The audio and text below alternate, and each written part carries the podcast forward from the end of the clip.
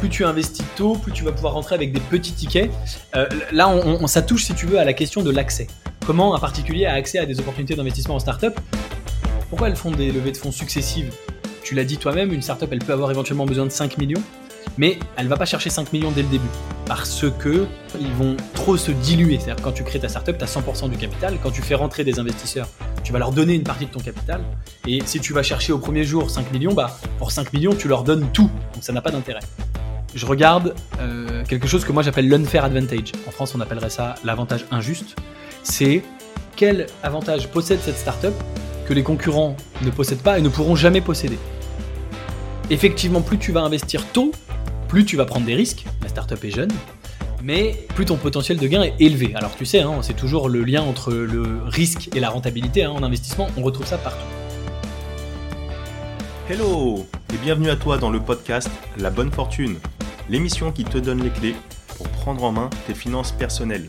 Je suis Ismaël Bernus, un entrepreneur heureux et avec la bonne fortune, mes invités se livrent sans filtre pour te donner les connaissances et les outils qui te permettent dès aujourd'hui de passer à l'action pour que tu puisses investir selon tes envies, selon tes choix et tes objectifs. Alors vous êtes de plus en plus nombreux à partager cette émission je vous en remercie pleinement. Alors si toi aussi tu es nouveau par ici, je t'invite à t'abonner en un clic à ce podcast et à continuer de poser toutes les questions sur les différents réseaux. Mes invités et moi-même nous ferons un plaisir d'y répondre.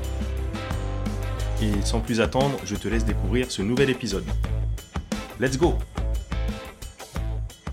ben, Aujourd'hui, sur le podcast de la bonne fortune, j'ai l'immense plaisir de recevoir euh, Gabriel euh, Jarosson, euh, fondateur de Léonis Investissement, où on va parler, on va évoquer d'une façon générale l'investissement dans les startups, euh, plus précisément peut-être les startups euh, américaines, de voir un petit peu tout, tout le spectre de cet investissement particulier, les avantages, les inconvénients de cet investissement. salut Gabriel. Salut Ismaël, merci de me recevoir. Je suis ravi d'être avec toi aujourd'hui. Yes, super. On va passer un, super moment euh, ensemble. J'ai énormément de, questions à, te poser. Euh, vraiment très très curieux de, ce type euh, d'investissement où j'ai pu personnellement goûter un petit peu sur des boîtes françaises. Mais on va rentrer un petit peu dans, le sujet de voir les avantages multiples de l'investissement dans, les startups. Mais juste avant ça, peut-être euh, est-ce que tu peux te, présenter succinctement euh, Tu as 31 ans, si je dis pas de bêtises. Euh, tu habites là sur donc sur Paris. Et qu'est-ce qui t'a amené aujourd'hui à, avoir tu me diras si c'est un fonds d'investissement, mais d'avoir créé Léonis Investissement et d'avoir cet attrait particulier pour l'investissement dans, dans, les startups? Qu'est-ce qui t'a amené jusque-là aujourd'hui? Alors écoute, c'est une longue histoire, je vais essayer de la faire plutôt courte. Moi je suis ingénieur de formation et dès la fin de mes études j'ai été entrepreneur. Euh, je suis et j'étais toujours passionné d'entrepreneuriat et j'ai monté plein de business. J'ai essentiellement échoué pendant euh, les huit années qui ont suivi. Je montais plein plein plein de business et ça a fonctionné jamais. À force que, euh, à force de voir plein de business différents et d'échouer, j'ai appris tout ce qui marchait pas mm-hmm. et j'ai appris ce qu'il fallait pas faire et j'ai fini par comprendre aussi ce qu'il fallait faire. Et c'est comme ça que j'en suis arrivé à l'investissement. Je me suis dit bah plutôt que de monter un nouveau business tous les 15 jours, hein, puisque faire 50 business en même temps, c'est quand même euh, la recette parfaite pour euh, en réussir aucun, eh ben, euh, je pourrais investir sur des business dans lesquels je crois, ce qui m'évite de moi monter ce business-là. J'ai simplement à investir financièrement et c'est pas moi qui travaille, c'est l'entrepreneur sur qui j'ai investi. Mhm. Et si ça fonctionne, je serai récompensé aussi en tant qu'investisseur.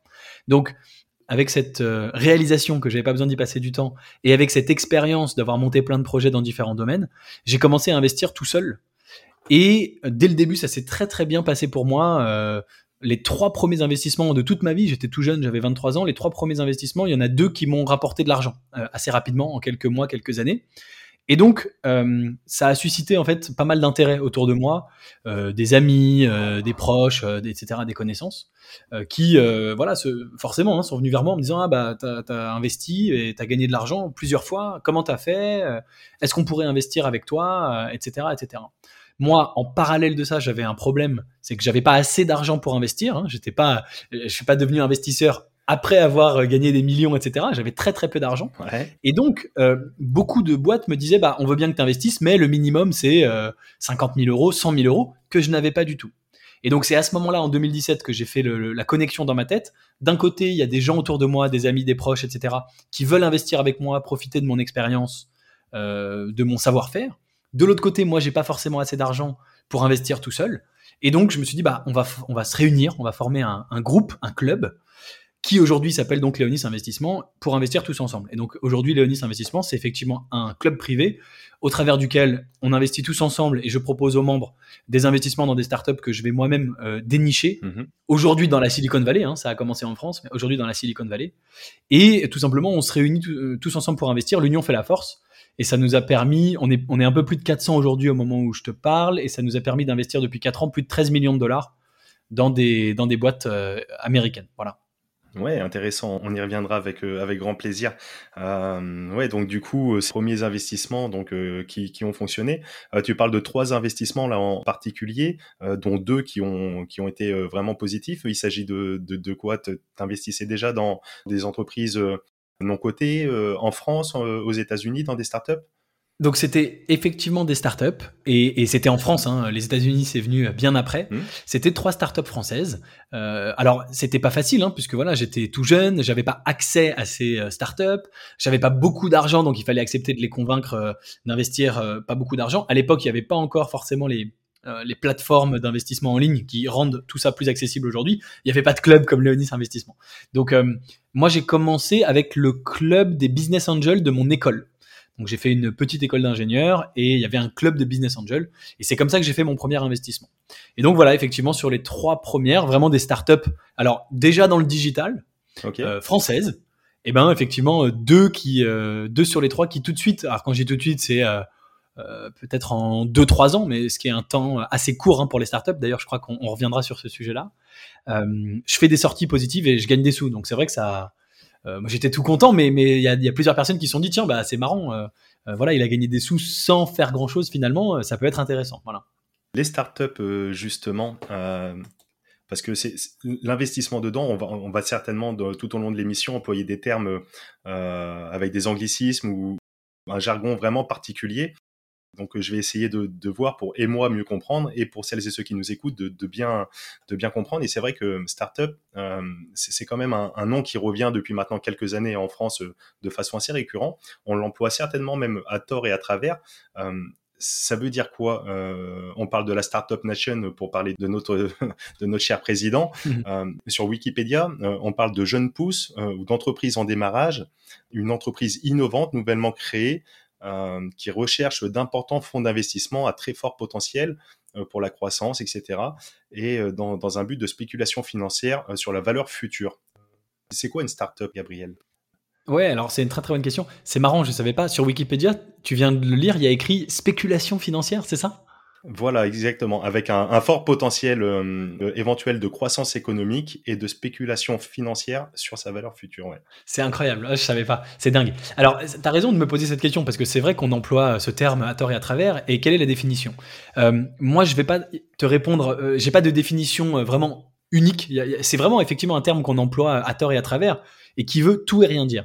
Euh, tout à l'heure, tu me disais, mais finalement, euh, c'était avant qu'on commence, tu me disais, bah, quelle est la différence entre une startup et une petite entreprise non cotée? C'est là, en fait, euh, que va se jouer effectivement la, la, la différence. Une startup, c'est effectivement donc une jeune entreprise, petite et jeune, hein, qui vient de se créer. Alors, vient de se créer, ça peut être il y a 2-3 ans euh, ou il y a 2-3 jours. Euh, et ce qui est important, alors le, la définition Wikipédia le reprend un petit peu, ce qui est important pour moi, c'est l'innovation. C'est-à-dire, euh, si tu ouvres une boulangerie, c'est pas vraiment une start-up, enfin c'est pas du tout une start-up parce que c'est une boulangerie comme on en a toujours fait. Donc il faut que tu dises bah moi je vais essayer de faire les choses différemment. Et c'est effectivement la volonté pour moi d'aller chercher la croissance, voire l'hyper-croissance. C'est-à-dire c'est une boîte qui dit euh, euh, pareil, si tu ouvres une boulangerie, a priori tu dis pas bah, je veux vendre 5 millions de baguettes par jour, tu dis je vais vendre mes baguettes dans mon quartier comme une boulangerie. Une startup, elle a plutôt vocation à dire, ben moi je suis une petite entreprise aujourd'hui, mais je veux aller grossir, je veux faire de la croissance, je veux aller euh, capturer des marchés, etc. Et comment je vais aller capturer des marchés? Avec effectivement de l'innovation et effectivement en général avec alors euh, de l'investissement. Alors moi personnellement, je euh, j'aime pas vraiment le terme spéculation. T'as vu, ça m'a un peu surpris. Ouais, tout à fait. La spéculation, euh, euh, pour moi, c'est vraiment euh, l'appât du gain financier qui n'apporte rien. C'est, tu sais, les, plutôt le, le, le, le, trader qui est sur son ordinateur et qui, qui va spéculer justement et, et, essayer de gagner de l'argent. Est-ce, est-ce qu'il a vraiment ce trader derrière son ordi créer de la valeur? C'est, c'est un vrai débat. pour moi, les startups, c'est pas du tout ça. Pour moi, les startups, c'est de l'innovation, mais ça crée de l'emploi. ça crée des produits qui sont meilleurs pour les particuliers. Hein. Je pense que euh, tu as déjà pris euh, Uber euh, sur ton téléphone, bah c'est une expérience meilleure que d'appeler au téléphone pour réserver un taxi, machin et tout. T'appuies, c'est géolocalisé, il arrive, c'est plus simple. Voilà. Ou tu vois, toi et moi, on est en train d'enregistrer sur un logiciel en ligne, c'est une startup. Et eh ben, si on avait fait ça il y a 10 ans, il aurait fallu qu'on ait un magnétophone. Bon, bref, c'est des outils plus pratiques, c'est de l'innovation, donc ça apporte de la valeur. Donc, euh, pour moi, le terme spéculer a pas forcément sa place ici, mais euh, voilà, le reste de la définition Wikipédia était pas mal. Euh, une jeune entreprise qui veut innover et faire de la croissance. Voilà. Oui, tout à fait, tout à fait. Peut-être euh, sur la partie euh, spéculation, euh, ils entendent par là, par rapport au financement, où on, on, y reviendra sur les différentes façons de financer, mais où les investisseurs vont y mettre des billes, soit pour aider justement parce qu'ils croient en l'entreprise, aux valeurs qu'elle dégage, etc., certainement, en l'équipe, mais pour aider à la croissance et derrière avoir un, retour sur investissement avec un gain. Et je te précise, bien sûr, hein, quand on investit dans une startup, on le fait pour gagner de l'argent, c'est évident. Simplement, voilà, le mot spéculer, je trouve qu'en français, il, il, fait un peu grincer des dents. C'est juste ça, voilà. Ouais, tout à fait. Je partage. C'est une connotation un petit peu négative où, euh, comme tu, comme tu l'as décrit tout à l'heure aussi bien, il y a un peu un attrait à, à la simple spéculation, euh, peut-être au jeu, au pari, au hasard, euh, ou alors à, l'image dans les crypto-monnaies, de mettre un billet sur le Dogecoin qui, qui est vide de sens, qui n'a rien, dans le seul but d'avoir de l'argent, et c'est vide de sens. Et oui, oui, il y a, il y a toute cette connotation un peu négative. Exactement. Les startups en France pour avoir euh, déjà euh, imagé, euh, on va parler, bon, à l'époque, c'est c'est né certainement les startups aux, aux États-Unis, donc dans la Silicon Valley. On aura l'occasion d'y revenir par rapport à justement ton parcours. la Silicon Valley, je viens de l'apprendre tout à l'heure, ça veut dire la vallée du silicium. Et le silicium, donc c'était un, des matériaux qui était utilisé pour réaliser notamment les puces électroniques. Les microprocesseurs, oui, bien sûr. Exactement. Donc on a ce lien avec le numérique, le digital, euh, utiliser tous ces outils euh, innovants euh, pour venir disrupter en quelque sorte différents marchés. on pense, moi ça me fait, ça, m'évoque tout de suite, par exemple Google, Facebook. Yahoo, peut-être tu, parlais à juste titre de Uber, peut-être Blablacar, etc.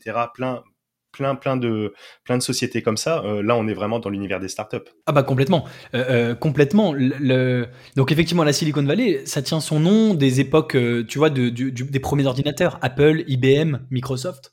et effectivement, depuis, le, le, le, silicium n'a presque plus sa place, le nom est resté.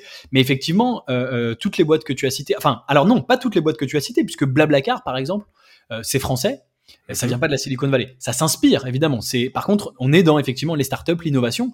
Euh, les startups très connues de la Silicon Valley, tu en as cité beaucoup, les plus connus, euh, Google, Facebook. Il y a aussi Uber que j'ai cité. Il y a Airbnb.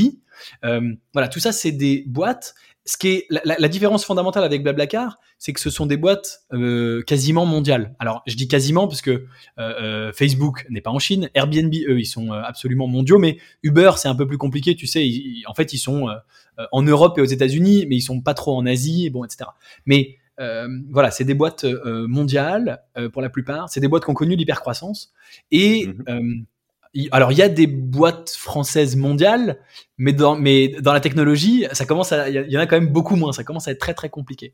Donc la plupart des boîtes de technologie mondiale, plus elles sont euh, mondialisées, plus elles ont un nombre de clients important, plus elles valent cher, hein, c'est normal. Eh bien la plupart sont effectivement aux États-Unis. C'est pour cette raison, d'ailleurs, hein, évidemment, que moi je suis parti investir là-bas. J'ai commencé par investir en France, et puis un jour je me suis dit quelles sont les meilleures boîtes euh, possibles au monde. Euh, celles qui vont être le plus grosses et avoir le plus de valeur. Et ma réponse, c'était la Silicon Valley. C'est pour ça que, j'y ai été. Voilà.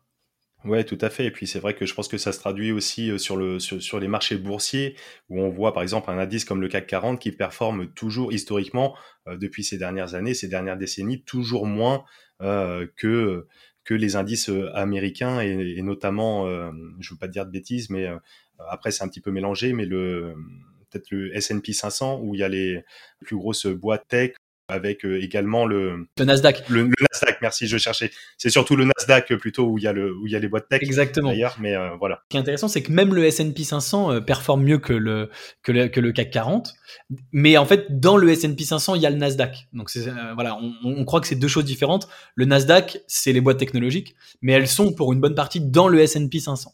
Et donc le S&P 500 performe mieux que que, la, que la bourse que les bourses européennes et le Nasdaq ces 20 dernières années a performé encore mieux que le S&P 500 et encore mieux que tout le reste. Euh, donc c'est vrai, euh, effectivement, hein, le, euh, l'innovation euh, très clairement. Euh, alors attention, hein, moi je, je, voilà, je parle, je suis très très fan des États-Unis, j'investis là-bas. on me reproche souvent, enfin on pourrait me reprocher, et j'entends souvent ah bah oui mais c'est dommage, t'es pas, t'es français, est-ce que t'es anti-français, etc. Je suis pas du tout anti-français, je suis très très fier d'être français, c'est un super beau pays, et je précise aussi que je trouve que l'écosystème startup, l'écosystème technologique en France va plutôt bien, il va plutôt dans la bonne direction. Il se passe des choses, ça se développe. Euh, là, on, vient, la France vient d'être encore le, pays le plus attractif en Europe pour les investisseurs étrangers pour la deuxième année consécutive, etc. Donc, il se passe des choses. Mais maintenant, moi, je suis ingénieur de formation, donc euh, je regarde les choses en face. Je suis réaliste, je regarde les choses les yeux dans les yeux. Et il est indéniable qu'effectivement, c'est quand même meilleur aux États-Unis. Ça veut pas dire qu'on est nul en France, mais on est moins bon, tout simplement, que les Américains. Et donc, effectivement, c'est là-bas que ça se passe, et c'est là-bas que, j'ai choisi d'aller. Ouais. Alors, je dis là-bas, euh, enfin, j'habite en France, hein, évidemment, mais c'est là-bas que j'ai choisi d'aller pour le business. Voilà. Comme tu dis, à faire 100 000 choses, on peut pas forcément euh, cartonner de partout. Et ouais, voilà, tu as fait un choix d'être focus euh, sur ce marché américain. Est-ce, qu'il y a des grandes différences justement entre une personne qui voudrait investir sur des startups françaises et américaine euh, en termes de réglementation, en termes de fiscalité, en termes d'accès, en termes de tout ça? Est-ce qu'il y a des, des grosses différences notables? Alors oui, il y, a, il y, a, plusieurs différences. Euh, la première, c'est la, enfin c'est peut-être la plus importante. Tu disais en termes d'accès. Bah, en fait, en termes d'accès, c'est la plus importante. En tant que Français, il y a aucun accès pour des startups américaines, à part au travers de mon club Léonis Investissement. Donc, euh, euh, et c'est euh, compréhensible, hein, c'est pas facile euh, depuis la France d'aller trouver des startups. En plus, euh, si tu veux, la Silicon Valley, San Francisco, il y a énormément, mais vraiment énormément d'investisseurs américains qui sont là pour investir. Donc, c'est pas facile nous en tant que Français de se faire une place. Donc, effectivement, voilà, j'ai cette, moi, j'ai cette chance par ailleurs d'être le seul à, faire ça. Donc, voilà, ça me met dans une très très bonne position. J'ai pas de concurrent, mais en termes d'accès, voilà, il n'y a, pas d'accès. Bon, ça, c'est une première chose. C'est pour ça que j'ai voulu le créer. D'ailleurs, moi, je veux euh, démocratiser, si tu veux, cet accès et le, rendre accessible. Euh, ensuite, alors oui, ça change deux, trois petites choses en termes de fiscalité, euh, puisqu'en fait, en France, il existe deux avantages fiscaux qui sont compatibles avec les startups. Ouais, le PEA, PME, certainement, tu vas évoquer qu'on n'a pas accès là-bas. Exactement. Voilà, premièrement le PEA PME, donc enfin et le PEA tout court, qui est, euh, valable pour des investissements en Europe. Donc ça marche si vous investissez euh, à l'étranger, euh, je sais pas quoi, en Allemagne, en Suède et tout, plus en Angleterre. Mais les États-Unis ça, ça fonctionne pas. Et le deuxième avantage, c'est ce qui s'appelle l'IRPME. C'est un dispositif qui va permettre de venir diminuer son impôt sur le revenu, donc l'impôt sur le revenu que beaucoup beaucoup de gens payent, hein, bien sûr. Et eh ben on va pouvoir le diminuer d'un quart du montant qu'on a investi dans une startup donc, si vous investissez 10 000 euros dans une startup, eh ben, vous avez 2500 euros de réduction sur votre impôt sur le revenu. Et ça, de la même façon, c'est euh, uniquement valable pour l'Europe. Et dès que vous allez investir aux États-Unis, vous perdez cette, euh, cet avantage. Alors, je précise qu'en France, ils sont non cumulables. Il faut choisir soit le PEA, soit, soit l'IRPME. PME. Euh, mais aux États-Unis, euh, on n'a rien du tout. Voilà, donc petite différence fiscale. Après, on est imposé pareil. On est imposé en France uniquement euh, à, la flat tax, c'est-à-dire euh, l'impôt sur la plus-value, c'est-à-dire 30% sur les plus-values. Euh, ça, c'est la même chose. Mais voilà, l'accès est différent et la fiscalité est un petit peu différente. Ok, d'accord. Du coup, pour résumer, il n'y a pas, il y a, pas ces avantages fiscaux du PEA PME. Juste, juste en deux secondes, le, le, PEA PME ou le PEA, ça permet de d'investir et tant que l'investissement est à l'intérieur de cette enveloppe, il n'y a aucune fiscalité euh, lors des mouvements euh, de titre, s'il y a une vente, une cession, etc., et que l'argent reste à l'intérieur de l'enveloppe, il n'y a pas de fiscalité. La fiscalité est à la sortie et diminuée en fonction des années de détention. Exactement. C'est important de le rappeler. Euh, les startups, du coup, c'est Google, c'est Facebook, etc. Bon, maintenant, c'est plus des startups à l'heure d'aujourd'hui, mais ces nouvelles boîtes qui se créent tous les jours elles ont besoin, comme on le disait tout à l'heure, suite à, cette définition, en tout cas Wikipédia, mais comme tu l'as décrit également, elles ont besoin de financement forcément. Donc, euh, start-up, elles sont à la création, elles ont besoin, elles ont un projet, une vision, il y a une équipe qui est en place et euh, ils ont besoin de, fonds. Moi, j'ai listé plusieurs façons de, financer. Tu vas pouvoir les compléter et puis, et puis également peut-être les différencier. J'y vois ben, forcément les, fonds propres euh, des investisseurs. Euh, en fonction, une startup aura besoin, je, dis une bêtise, de 100 millions à la création peut-être. ou 100 millions, c'est beaucoup, mais ouais, pourquoi pas C'est peut-être beaucoup, allez, disons 5 millions. Euh, 5 millions, les, les fondateurs vont peut-être mettre 500 000 euros, peut-être avoir un petit financement bancaire également. Et après, on va faire appel soit du capital risque, à des business angels, du venture capital. Déjà, tous ces termes sont un petit peu peut-être similaires peuvent être confondus. Euh, on fait de plus en plus appel, tu, l'évoquais tout à l'heure, euh, avec des, plateformes euh, ou alors ton groupe, ton fonds d'investissement à ce qu'on appelle du crowd equity peut-être, donc de, se rassembler à plusieurs pour pouvoir investir à plusieurs et, pour pouvoir atteindre justement ces tickets minimums qui sont exigés. Il y a également pour, le côté français, peut-être la BPI qui, met en place des fonds d'investissement, Tout à fait. Des fonds communs de placement, euh, d'innovation peut-être, etc. etc. Euh, quels sont les différents moyens comme ça de, financer les, startups euh, Où, c'est qu'elles vont chercher l'argent Pourquoi Et dans quelle proportion, grosso modo? Bon, déjà, il n'y a, pas de réponse unique. Hein. Il y a des startups énormes qui, qui lèvent jamais de fonds, qui, sont totalement autofinancées. Ça existe. Voilà, il n'y a, pas de réponse unique. Il y a quand même des, effectivement des choses classiques. Alors, ce qu'il faut bien comprendre, c'est que déjà, les startups, elles vont lever des fonds plusieurs fois. Pourquoi elles font des levées de fonds successives, plusieurs? Parce que, euh, tu l'as dit toi-même, une startup, elle peut avoir éventuellement besoin de 5 millions, mais elle va pas chercher 5 millions dès le début. Parce que euh, sinon, ils vont trop se diluer. C'est-à-dire quand tu crées ta startup, tu as 100% du capital. Quand tu fais rentrer des investisseurs, tu vas leur donner une partie de ton capital. Et si tu vas chercher au premier jour 5 millions, bah, euh, pour 5 millions, tu leur donnes tout. Parce que ta boîte, elle vaut même pas 5 millions. Donc ça n'a pas d'intérêt. Donc en fait, c'est par étapes. Ils vont d'abord aller chercher 100 euh, 000 euros. Et puis avec 100 000 euros, ils, construisent leur prototype, leur machin. Une fois qu'ils ont un prototype, ils vont aller rechercher 500 000 euh, pour lancer, faire de la com, etc. Euh, parce qu'ils peuvent prétendre valoir un peu plus cher. Et puis quand ils auront lancé, qu'ils auront eu leur premier client, etc., ils vont aller rechercher un million d'euros, mais sur une valorisation plus élevée parce qu'ils auront déjà des clients, etc., etc. Donc ça se fait par tranche.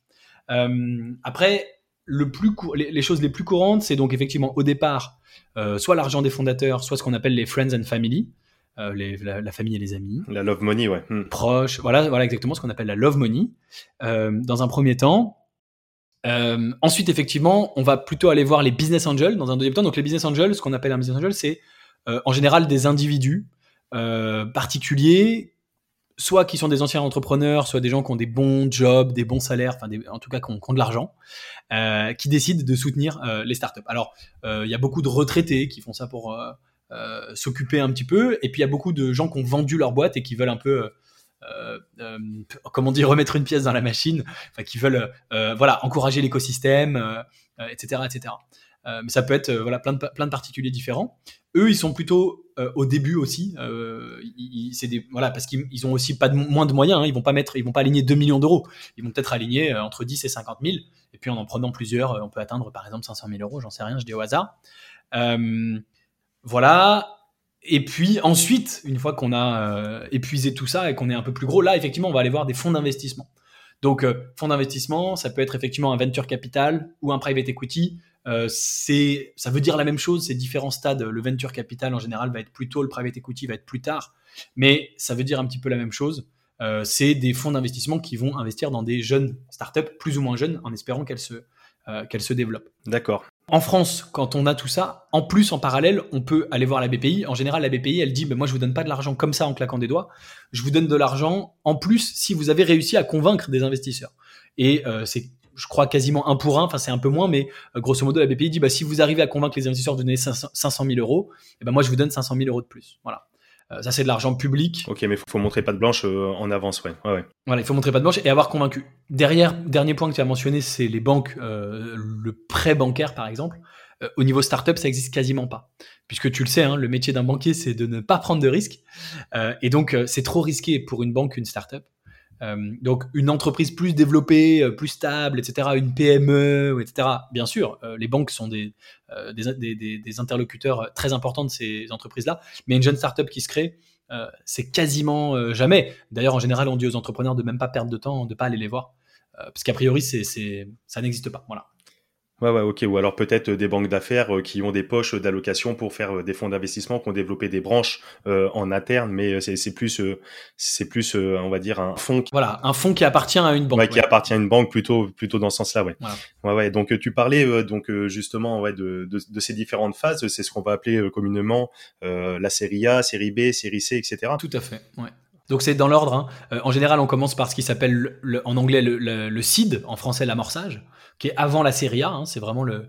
Alors euh, ça peut être soit d'abord la love money, puis le seed, l'amorçage, voilà, ou soit l'amorçage, c'est la love money. Bon, tout, existe encore une fois. Mm-hmm. Et puis effectivement, euh, ensuite, on fait une première grosse levée de fonds. En général, c'est la, la, levée de fonds avec un fonds institutionnel qu'on va appeler la série A, c'est la première. Et puis ensuite, B, C, D, E, F, G, ça peut aller jusqu'à très très loin. Ça dépend, pareil, il y a des boîtes qui font une de levée, ça s'arrête à B, C, D. Il y a des boîtes qui en font beaucoup plus. Là, j'ai vu récemment une levée, une série I. J'avais jamais vu ça de ma vie, mais ça existe. Voilà, tout est possible.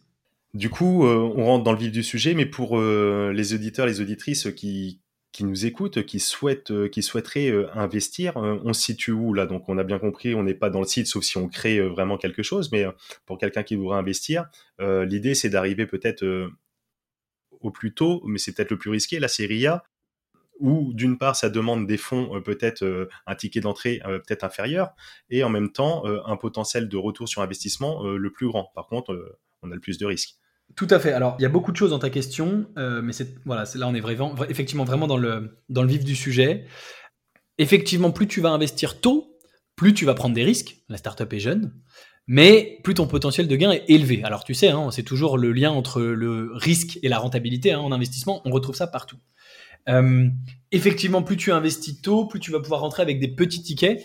Euh, là, on, ça touche, si tu veux, à la question de l'accès. Comment un particulier a accès à des opportunités d'investissement en startup La réponse, c'est que euh, bah, c'est pas évident. Alors, encore une fois, aujourd'hui, il y a les plateformes, par exemple. Hein, donc, sur des plateformes là, vous, voilà, vous vous connectez, boum, vous avez accès. Mais sinon, en dehors des plateformes, euh, c'est pas évident. Il y a des gens qui ont accès via leur réseau, via leurs connaissances, mais sinon, un particulier, comment il fait? C'est effectivement pas évident du tout. Et euh, effectivement, ensuite, combien il va, combien il va être capable d'investir, c'est pas évident non plus. Euh, même en imaginant que vous ayez accès par votre réseau à des startups en direct, etc., qui sont nulle part ailleurs, c'est super. Mais il, est très possible que le ticket d'entrée minimum ce soit 50 000, 100 000 euros. déjà, faut les avoir. Et même si vous les avez, vous allez peut-être vouloir ne pas faire un seul investissement. Vous allez pouvoir en faire 3, 4, 5, 10 pour diversifier. Et donc, si c'est 10 investissements à 100 000, ça fait 1 million d'euros. Là, on commence à être, euh, ça fait encore moins de monde, euh, évidemment, qui, les a à dispo. Donc, euh, c'est pas évident. C'est pour ça qu'il existe des, solutions comme les sites, comme les clubs, comme Léonis, etc.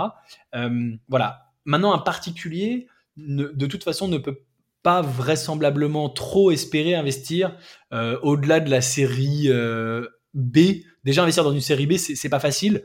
Euh, en général, c'est soit du seed, soit de la série A. Pourquoi? Parce que là, on est sur des montants plus petits. Hein. Euh, un seed, ça va être, disons, entre 200 000 euros de levée de fonds. Euh, donc la, la, startup va rechercher entre 200 000 euros et peut-être un million d'euros. Et une série A, elle va peut-être rechercher entre 2 et 10, on va dire, hein, pour prendre des fourchettes larges. Mmh, mmh, mmh.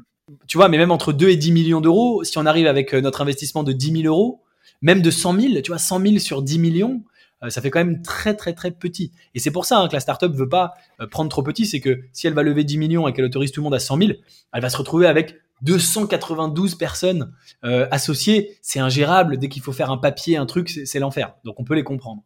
Donc donc voilà, c'est surtout du CID et de la série A pour des particuliers. Après, si vous êtes un particulier un peu plus fortuné, vous avez accès à des gros fonds d'investissement chez qui vous allez mettre peut-être que 100 000 euros, mais qui lui va réunir et va faire aller, aller faire de la série B, de la série C. Euh, mais en série B, c'est des investissements déjà de 20 millions, 30 millions, 50 millions. Donc on est sur des trucs euh, évidemment beaucoup plus gros, beaucoup plus, euh, beaucoup plus massifs. Ouais, bien sûr. Donc, investir à, dans Google à l'époque en, en, série A pour un particulier, c'est quasiment impossible. Quoi. Bah, oui et non. si tu veux, par exemple, il existe des mecs qui ont investi en série A dans Revolut. Euh, tu vois, alors que et donc euh, la boîte valait, je crois, euh, sais plus, 50 millions. Aujourd'hui, elle vaut plus de, je sais pas, 10 milliards. Donc c'est 200 fois plus. Donc c'est pas mal. Si tu avais mis 1000 euros, bah aujourd'hui tu as 200 000 euros, tu vois. et pourquoi? Bah Parce que Revolut était sur une plateforme, un site internet anglais d'investissement. De, de, Alors, on, en parle, je le dis quand même. la plupart c'est très très rare des startups qui ont explosé et qui sont passées par des plateformes. malheureusement, souvent sur les plateformes, tu as effectivement un peu le fond du panier. C'est très triste à dire, mais c'est la raison est simple, c'est que les meilleures startups, elles savent que c'est des bonnes startups et elles, elles vont préférer aller lever de l'argent auprès d'investisseurs connus, tu vois, euh, j'en sais rien, Sequoia, Andreessen Horowitz, etc., qui sont des gros noms de la place, mm-hmm. plutôt que d'aller mm-hmm. sur une plateforme. Sur, les plateformes ont un peu mauvaise réputation, à tort, je trouve. Moi, je trouve que les plateformes, c'est un outil formidable. Euh, mais parce que, alors pour plusieurs raisons aussi, mais parce que tu vas un peu dévoiler ce que tu fais en ligne, donc tes concurrents peuvent aller euh, voir, euh, t'es pas sûr du montant que tu vas lever, etc., etc. Mais tu vois, Revolut l'a fait, et donc en particulier, aurait pu investir dans Revolut. Mais sinon, effectivement, investir dans euh, dans la série A de Google, c'était quasiment euh, euh, fermé. Et c'est aussi ce que je fais moi. C'est aussi mon, mon, mon, truc de dire, bah, moi, je donne accès à des levées de fonds dans la Silicon Valley, dans des startups géniales, euh, auxquelles personne n'a accès, puisqu'elles vont jamais sur les plateformes ces boîtes-là. Euh, et c'est ça qui, nous permet d'y investir. Et moi, le premier, moi, je suis le fondateur de Léonis Investissement. J'ai aussi créé ce produit pour moi, pour pouvoir moi aussi aller investir dans ces boîtes-là auxquelles sinon j'aurais pas accès. Tu vois. En termes de plateforme, euh, là, je pense euh, naturellement à, par exemple, Lita, Anaxago, WeSeed, euh, So Eldorado, par exemple, il y en a, y en a quelques-unes maintenant, ça se démocratise. Et, et personnellement, pour avoir discuté directement avec l'une d'entre elles, hein, je citerai pas, euh, ils étaient vraiment très très très transparents euh, sur sur leurs chiffres. Euh, alors autant sur la partie, on va dire, crowdfunding, euh, immobilier, etc., c'était assez positif, mais par contre sur les startups, euh, ils étaient en fait à l'équilibre par rapport à l'ensemble des produits qu'ils avaient fait, sur l'ensemble des exits dans, dans lesquels ils étaient, ils étaient à l'équilibre. donc grosso modo, tu avais peut-être une startup où tu faisais un, un, x4 pour quatre autres boîtes où tu perdais ton, ton argent, quoi. Donc euh, si tu avais investi sur l'ensemble l'ensemble des, des, boîtes, bah, tu te retrouvais juste à l'équilibre. Euh, et c'est eux qui me, qui, qui me, le disaient euh, concrètement en termes de en termes de retour sur investissement, etc. Donc oui, je pense, je partage ton avis en termes de performance. Bon voilà, après il faut, faut, faut après c'est la partie peut-être de, de chance, etc. Mais parce qu'ils ont quand même eux aussi euh, tout un bagage d'analystes, etc., qui vont faire euh, une due diligence, qui vont, qui vont regarder, qui vont proposer des, projets dans lesquels ils croient également. Mais, euh, mais oui, oui, ça reste quand même, en tout cas, en tout cas par chez eux, un, investissement très très risqué. Mm. Bah, ce, qui est, ce qui est terrible, si tu veux, c'est que même si tu regardes en France, maintenant on a la chance d'avoir le Next 40, on a 16 ou 17 licornes. Et tu regardes, et ça va augmenter, hein, on aura 20, 30, peut-être 50 licornes, mais tu regardes combien sont passés par les plateformes? Et la réponse, c'est aucune. Enfin, en tout cas, dans celle d'aujourd'hui, que ce soit le Next 40 ou là, aucune. Euh, et c'est super dommage. En fait, les plateformes, et c'est pas de la faute des plateformes, hein, je veux pas du tout dire attention, les plateformes sont nulles, c'est pas de leur faute à eux. Les plateformes n'arrivent pas à attirer euh, les meilleurs projets. Et encore une fois, euh, je trouve ça hyper dommage parce que pour les boîtes, il y a aussi un avantage. Alors l'inconvénient, c'est que donc tu vas dévoiler en ligne tes chiffres, machin, mais il y a aussi des avantages, c'est que tu vas faire participer ta communauté, tu vois. C'est ce que voulait faire Revolut, c'est ce qu'ils ont fait. Bon, euh, voilà, les plateformes, c'est malheureux. Alors, ça m'a permis de créer. Moi, à la base, j'étais sur les plateformes, mais si j'avais eu tout ce que je voulais sur les plateformes, j'aurais peut-être pas créé Léonis Investissement. Donc, ça m'a permis de créer ça. Mais euh, c'est comme ça. Alors, et les plateformes, c'est partout pareil, même aux États-Unis. Euh, voilà, les meilleures boîtes, ils vont pas sur les plateformes. Ça viendra peut-être. Alors, peut-être que les plateformes sont trop jeunes et que c'est une question que le temps que les mentalités changent. J'espère. Quels sont, ouais, en effet, quels sont les, les avantages de ce type d'investissement? Alors, donc là, on on parle vraiment d'engagement, de, risque, de, plusieurs séries. Donc ça se fait dans le temps sur des, sur des, des entreprises qui sont vraiment à leur début. Euh, donc il y a tout à construire. Euh, quels sont les avantages euh, de ce type d'investissement, par exemple, comparé à, je sais pas moi, investir en bourse sur Google aujourd'hui, qui est déjà bien établi, ou Amazon, etc., etc. Ça va être quoi l'avantage de, ce type d'investissement? Il y a aussi plein d'inconvénients, hein. on va en parler, mais on va commencer par les avantages. Euh, L'avantage euh, euh, principal, c'est le gain potentiel. Le gain potentiel, il est euh, absolument énorme. encore plus, je pense, c'est mon avis personnel, dans la Silicon Valley, mais même en France, on peut avoir un gain absolument gigantesque, faramineux. Je m'explique, je donne des exemples chiffrés. quand on investit dans une boîte jeune en France, en seed, donc à la première levée de fonds, en général, elle a une valeur, cette boîte, une valorisation, disons, qui va être comprise entre, entre 1 et 5 millions d'euros disons euh, 2 millions pour simplifier. Euh, et puis on peut avoir une boîte qui devient une licorne, hein, voilà, qui devient, on a 16 ou 17 licornes en France, qui vaut un milliard. Donc si on est passé de 2 millions à 1 milliard, eh ben, on a multiplié son, sa mise initiale par 500. Donc c'est euh, tout à l'heure, tu vois, je, voilà, je donnais un autre exemple, mais je dis, mais si tu as mis 1000 euros, bah, tu as 500 000 euros, un demi-million d'euros. Donc ça, il n'y a aucun autre investissement qui te permet de faire ça. Euh, tu peux investir sur Google autant que tu veux, mais Google vaut aujourd'hui euh, 1000 milliards. Tu multiplieras pas ton investissement par, 5, par 500. C'est impossible, même, même en 20 ans, ça n'arrivera jamais. Euh, donc ça, c'est vraiment l'avantage principal énorme, et c'est ça qui, bien sûr, c'est ça attire les gens. D'autres avantages euh, que je un peu plus à ma sauce ça c'est vraiment l'avantage principal. D'autres avantages un peu plus à ma sauce mais qui pour moi vaillent le coup d'être précisé d'être dit. Euh, bah déjà tu vas voir un peu de l'intérieur comment ça se passe tu vas euh, tu vois découvrir comment ils font connaître comprendre des innovations que seulement cette boîte là a etc etc et vivre une aventure humaine voir comment ça se passe de l'intérieur. C'est un autre avantage. Et quelque chose qui est pour beaucoup un inconvénient et qui pour moi est un avantage c'est que quand tu investis dans les startups ton argent est bloqué. Donc tu peux pas retirer ton argent quand tu le veux.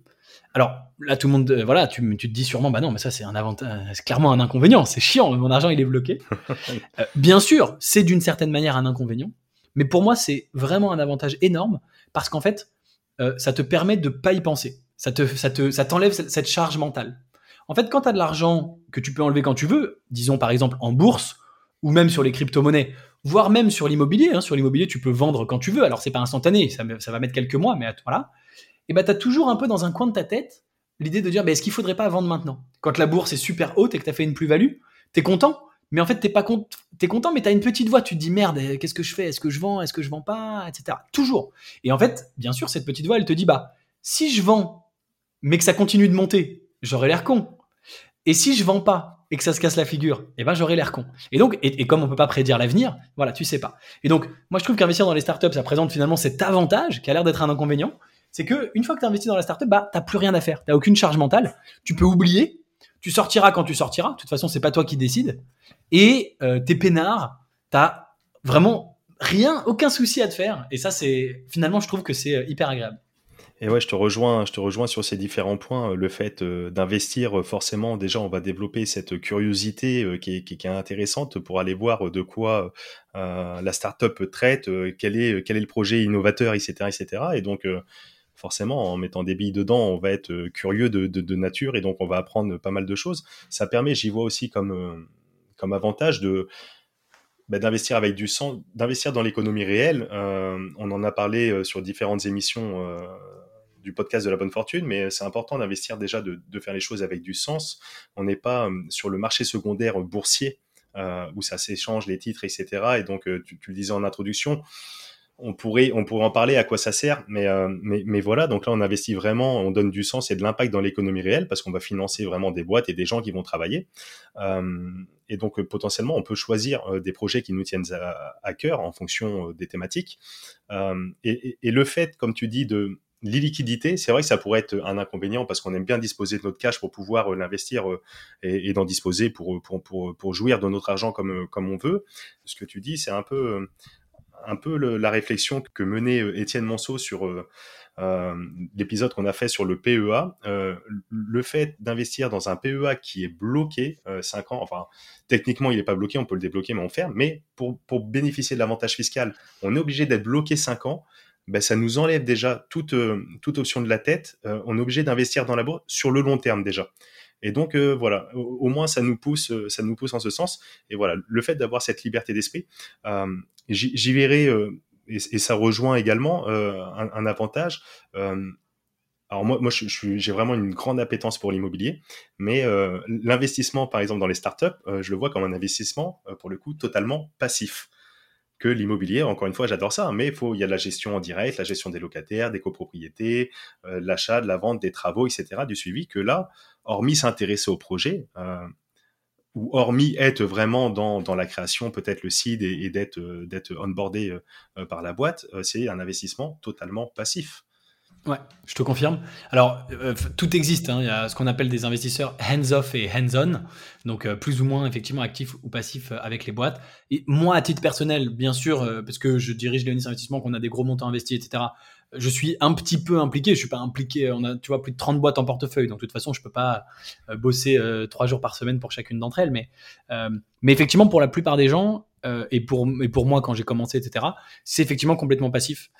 Tu rencontres la boîte, tu t'y intéresses, tu dis ok, on se tape dans la main, ça m'intéresse, on investit.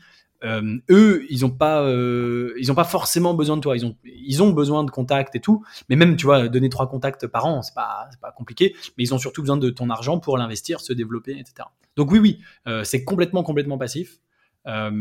Euh, il faut en parler avec la startup, mais encore une fois, si vous investissez 3000 euros, de toute façon, la startup s'attend à rien. Si vous investissez un million d'euros, il faut en discuter. Quel type d'investisseur tu es euh, et à quoi s'attend le fondateur? Et parfois, c'est OK. Parfois, il y a des gars qui disent non, moi, je veux que des gens qui mettent de l'argent et qui m'aident. Mais euh, voilà, souvent, c'est OK d'être entièrement passif et, et de, et de dire oui, oui, je répondrai aux mails si vous avez besoin de moi. Ça te prend une heure par an. Et c'est vrai que comparé à l'immobilier, on est très, très loin en termes de, en termes de, de, temps impliqué. Ouais. Ouais, tout à fait, ouais, ouais, tout à fait. Et en effet, ouais, comme tu le dis, c'est sûr que c'est différent entre la personne qui va investir 5 euh, tickets de, de 10 000 ou 20 000 euros, aller pour 50 ou 100 000 euros, ou alors euh, des tickets à 1 million. Oui, il va pas avoir le même œil forcément sur le développement de, de la boîte, ça va de soi. Tout à fait. Euh, en, en, termes d'inconvénients, euh, du coup, on reprend euh, l'avantage inconvénient. Donc cette liquidité, à la limite, euh, sur du moyen long terme, c'est quoi euh, la durée d'un investissement moyen? C'est 2 ans, 3 ans, 4 ans, 5 ans, 6 ans, 7 ans? Alors, plus? Donc, puisqu'on est dans les inconvénients, bon voilà, on redit la même chose. Donc l'illiquidité, bon voilà, c'est ça va aussi dans la case inconvénient, c'est sûr. c'est difficile de te répondre. Enfin, il y a une moyenne mondiale qui dit 5 à 7 ans. Mais euh, comme toute moyenne, ça veut rien dire. Tu vois, moi j'ai fait des sorties en quelques mois, en moins d'un an, et euh, j'ai des boîtes que j'ai depuis plus que 7 ans et dont je suis pas sorti non plus. En fait, euh, beaucoup de gens se disent ah ouais mais 7 ans c'est long, moi je préférais sortir plus tôt. En fait, c'est plutôt un avantage d'attendre puisque quand tu sors trop vite, si tu sors au bout d'un an, la boîte elle a pas eu le temps de prendre énormément de valeur. Si tu veux, c'est un an après, bon, elle a, elle a fait un peu de croissance, mais voilà. Mais si tu sors au bout de 10 ans, Là, la boîte, elle a le temps d'avoir complètement euh, changé euh, et grossi. Et tu vois, euh, par exemple, les investisseurs en seed dans Airbnb, c'est-à-dire le premier premier investissement dans Airbnb, ils, ont, ils sont sortis au bout de 12 ans. donc, ils sont investis en 2008, ils sont sortis en 2020. Par contre, ils avaient investi 20 000 dollars et ils ont récupéré plus de 3 milliards de dollars. Donc, tu vois, ça vaut le coup d'attendre 12 ans. Ça aurait été bête de sortir euh, un an après, même à 40 000, même en doublant la mise. Euh, même, même, à, même à 5 millions, si tu veux. Ça aurait été bête de sortir à 5 millions, alors que 12 euh, ans après, tu as. voilà. Donc, ça, ça c'est un inconvénient. Alors, l'autre chose qui est importante de comprendre, c'est que c'est pas toi, investisseur, qui maîtrise quand tu vas sortir.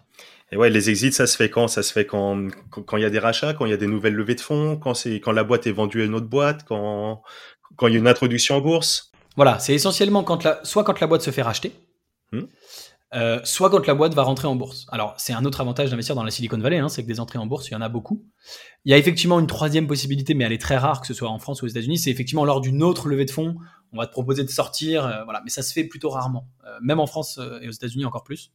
Donc, disons qu'on peut en parler, mais que c'est plutôt, faut pas compter dessus. Donc, c'est plus quand la boîte se fait racheter, quand la boîte entre en bourse. Dans les deux cas, c'est le fondateur, le dirigeant de la boîte, qui va décider de vendre sa boîte ou de la coter. Donc, c'est pas toi qui décide. Et donc, effectivement, on peut avoir par rapport au problème pardon, qu'on mentionnait à l'instant, on peut avoir ce problème-là. Moi, j'ai investi dans une boîte et un an après, le fondateur décide de vendre. Et moi, j'avais pas envie de sortir. Je dis, mais j'adore ta boîte, j'y crois, je pense que tu vas encore aller super loin, euh, etc. Donc, je gagne un petit peu d'argent, mais moi, j'aurais envie de rester encore 10 ans. Mais j'ai pas le choix. Donc, eh c'est pas grave, je suis obligé de sortir et de gagner de l'argent. C'est, tu vois, bon, on s'en remet, quoi. Mais, euh, ouais, je pense que j'aurais gagné plus d'argent si j'étais resté plus longtemps et j'ai pas eu le choix. Voilà on, l'évoquait aussi en introduction. Donc le ticket d'entrée qui potentiellement peut être euh, peut être élevé et euh, et puis les conditions d'accès en fonction euh, des boîtes qu'on souhaite viser, notamment tu l'évoquais celle aux États-Unis. Mm. Et puis un dernier inconvénient pour conclure sur cette partie, c'est le risque de perte totale. C'est important parce que quand tu investis en bourse, tu achètes une action Google, t'as quasiment aucune chance de tout perdre. Il faudrait que Google, euh, vraiment, du jour au lendemain, aille au tapis et ferme boutique, ce qui a peu de chances de se produire. Alors, si tu t'amuses à investir dans des petites actions pas connues, machin, oui, ça peut t'arriver, mais si t'achètes Google, Facebook, Amazon, t'as aucune chance. Et un peu pareil avec l'immobilier, euh, que ton, que la valeur de ton bien immobilier aille vraiment à zéro, tu peux, si tu fais une très mauvaise affaire, tu peux perdre la moitié, tu vois. Euh, et pareil, si tu investis en bourse et que ça va mal, tu peux perdre la moitié. Mais tu récupéreras toujours un petit bout de quelque chose. Euh, pareil, en immobilier, je sais pas comment tu peux aller à zéro, mais c'est vraiment très très compliqué, je pense. Au pire, il te reste tes murs, euh, voilà. Ouais, exactement. Il te restait mûr ton terrain. Euh, tu vois, ça, ça, voilà, tu peux perdre une partie, mais tu perds pas tout. Euh, en startup, tu peux tout perdre. Donc euh, voilà, je, je, le précise quand même pour terminer sur les inconvénients. Euh, ça s'appelle la perte de risque total de capital. Si la startup fait faillite, ferme, eh ben tu perds tout. Hein, elle te rend rien. Donc voilà, ça fait partie. C'est quand même, quand même un, un, risque aussi important. Oui, oui, tout à fait, tout à fait. C'est sûr que ça, ça, ça allait de soi, mais c'est intéressant de le, souligner et de le rappeler. Du coup, pour, euh, pour investir, et là, on va peut-être euh, évoquer un petit peu plus euh, ton fonds d'investissement, quels sont, toi, tes critères de, de sélection pour investir Comment tu sélectionnes les, startups et, comment, on peut, comment on peut investir à tes côtés? On y va tout seul On y va avec des amis on, fait comment? On peut tout faire. Venez comme vous êtes, seul avec des amis. Non, alors, il y a deux choses. Je vais te répondre sur quels sont mes critères, mais la première partie de ta question est très bonne. si on veut investir, comment on fait? Et c'est vrai qu'il y a pas euh, non plus tant de possibilités que ça. Il n'y a, a, pas tant de choses que ça. Donc il y a bien sûr les plateformes, on en a parlé, euh, et, franchement c'est bien pour commencer. Euh, et, on, franchement on peut trouver quand même des, choses hein, intéressantes sur les plateformes. Ça, arrive. Il existe bien sûr effectivement mon club d'investissement effectivement le réseau. Euh, d'ailleurs, maintenant, il existe aussi d'autres clubs, pourquoi pas, voilà. Euh, mais c'est vrai qu'il n'y a pas, tu vois, une offre euh, hyper abondante pour démarrer. Et c'est effectivement aussi pour ça que moi, j'ai voulu créer ça, démocratiser, etc. pour la deuxième partie de ta question de quels sont mes critères, ils sont très nombreux et assez détaillés, donc je vais pas tout. Enfin, il faudrait deux heures pour que je t'explique tout, mais je vais quand même faire de mon mieux pour être synthétique. Euh, je précise bien sûr pour ceux qui veulent qu'ils sont dans mon, euh, dans mon bouquin euh, qui s'appelle Mes secrets d'investisseur, préface de Xavier Niel, où là il y a plus de 150 pages sur mes critères d'investissement de façon hyper hyper précise.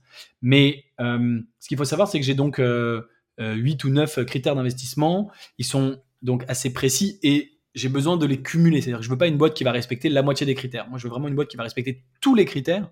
Et donc, j'ai un filtre où je vais rejeter plus de 99% des startups que j'analyse. Euh, pour te donner un exemple chiffré, j'analyse à peu près 3000 dossiers par an de startups et j'en sélectionne 10 ou 15 par an dans lesquels investir. C'est-à-dire qu'il y en a 2985 euh, qui vont euh, à la poubelle. donc ça, c'est important. Alors, pour te, donner quelques éléments, la première chose, toujours, c'est l'équipe, forcément. Euh, Là-dessus, j'ai pas grand chose à te dire. C'est une évidence. C'est un peu comme tout le monde, mais je le dis quand même parce que c'est important. Euh, donc, il faut euh, une bonne équipe euh, euh, intègre, ambitieuse, intelligente, etc. Et, ça, il n'y a pas de. Je peux rien te dire parce que c'est de l'expérience, c'est des rencontres et j'ai l'habitude de rencontrer des, des, des, entrepreneurs. Voilà. Ensuite, je regarde quelque chose que moi j'appelle l'unfair advantage. En France, on appellerait ça l'avantage injuste.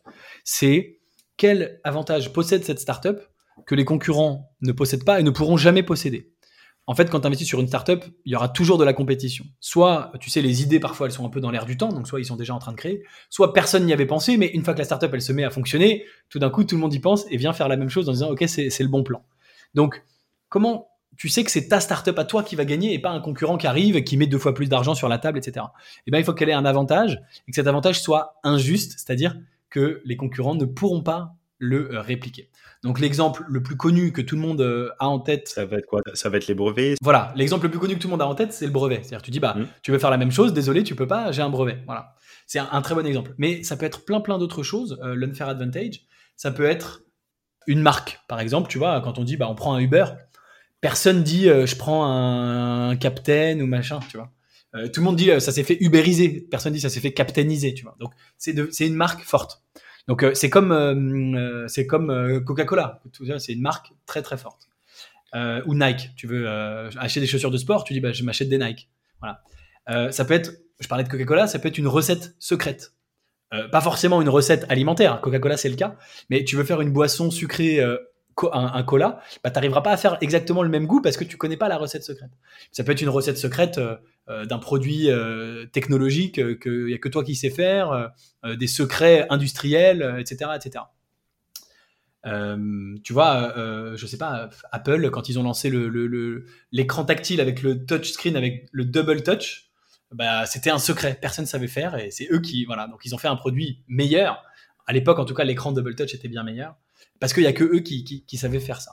Et ouais, avant que le concurrent euh, Samsung, etc., les, reprennent, il s'est passé euh, du temps. Et, euh, Exactement. Et, ça leur laisse l'avantage. Même si Apple n'était pas une startup, puisqu'à l'époque c'était déjà une grosse boîte qui faisait des ordinateurs, mais la partie téléphone, c'était presque une startup à l'intérieur. De, voilà. Donc ça peut être tout ça. ça peut être un réseau. tu vois, si tu dis, mais moi je suis l'ancien assistant de cabinet d'Emmanuel Macron, bah, j'ai un réseau. et mes concurrents, ils n'ont pas ce réseau-là. Ou si je suis l'ancien PDG de PayPal, et puis je vais créer une boîte dans, le, dans la finance, euh, et ben forcément, tu as, vachement de, voilà. Donc ça peut être plein, plein, plein, plein de choses comme ça. Mais quel est ton avantage injuste que les autres n'ont pas et ne pourront pas avoir? Ça peut être euh, quelque chose que, qu'on aime beaucoup dans la Silicon Valley. Euh, qu'est-ce que les fondateurs ont compris et qui sont les seuls à avoir compris? Tu vois, je reprends l'exemple d'Airbnb. eux, ils avaient compris que Airbnb, ça fonctionnerait d'aller dormir chez des inconnus, alors que tout le monde leur disait, mais vous êtes des fous, ça marchera jamais votre truc. Et eux, ils avaient pigé, ils avaient dit, si, si, regarde, machin, ça va marcher. Et ils avaient raison. Parce qu'aujourd'hui, ça fonctionne, on va tous dormir chez des inconnus. Euh, voilà. Mais au début, personne n'y croyait. On disait, mais vous êtes complètement taré, quoi. Ça marche pas. C'est vrai que ça faisait débat, ouais. Mm, mm. Voilà. Euh, donc, euh, ça, c'est l'avantage injuste. Qu'est-ce que je regarde d'autre? Je regarde des boîtes qui sont scalables, c'est-à-dire des boîtes qui peuvent passer à l'échelle. Et c'est pour ça que j'investis uniquement dans le digital. Donc, j'investis pas dans les produits physiques, puisque les produits physiques, c'est pas scalable, puisqu'à chaque fois que tu vends ton dixième, centième, millième produit, bah, il faut le créer. Alors que si tu es sur du digital, euh, si tu prends euh, encore une fois l'exemple de Airbnb, et eh ben quand tu as une fois créé ton site, et eh ben que tu aies 10, 20, 100, 50, 200 réservations, toi ça te coûte pas plus cher, c'est le même site web, mais tu vas gagner toujours plus en commission. Donc les coûts fixes restent stables et l'argent gagné augmente. Tu, te retrouves à avoir des boîtes qui gagnent de plus en plus d'argent. La scalabilité, la mise à l'échelle. Euh, Exactement, le passage à l'échelle, la scalabilité, donc des boîtes du digital, avec un unfair advantage, sur un marché en croissance, euh, évidemment, des boîtes qui génèrent de la marge. Bon, tout ça, c'est des, choses de base. Et puis, très très important, euh, probablement euh, un des critères les plus, les plus importants. Alors oui, je précise autre chose, c'est que une boîte, tous ces critères sont reliés entre eux. Par exemple, une boîte scalable qui passe à l'échelle, c'est déjà un unfair advantage par rapport à une boîte qui passe pas à l'échelle. Eh c'est un avantage qui est complètement injuste, puisque l'autre, elle a un produit physique, elle passera jamais à l'échelle. Donc c'est déjà un unfair advantage, d'accord?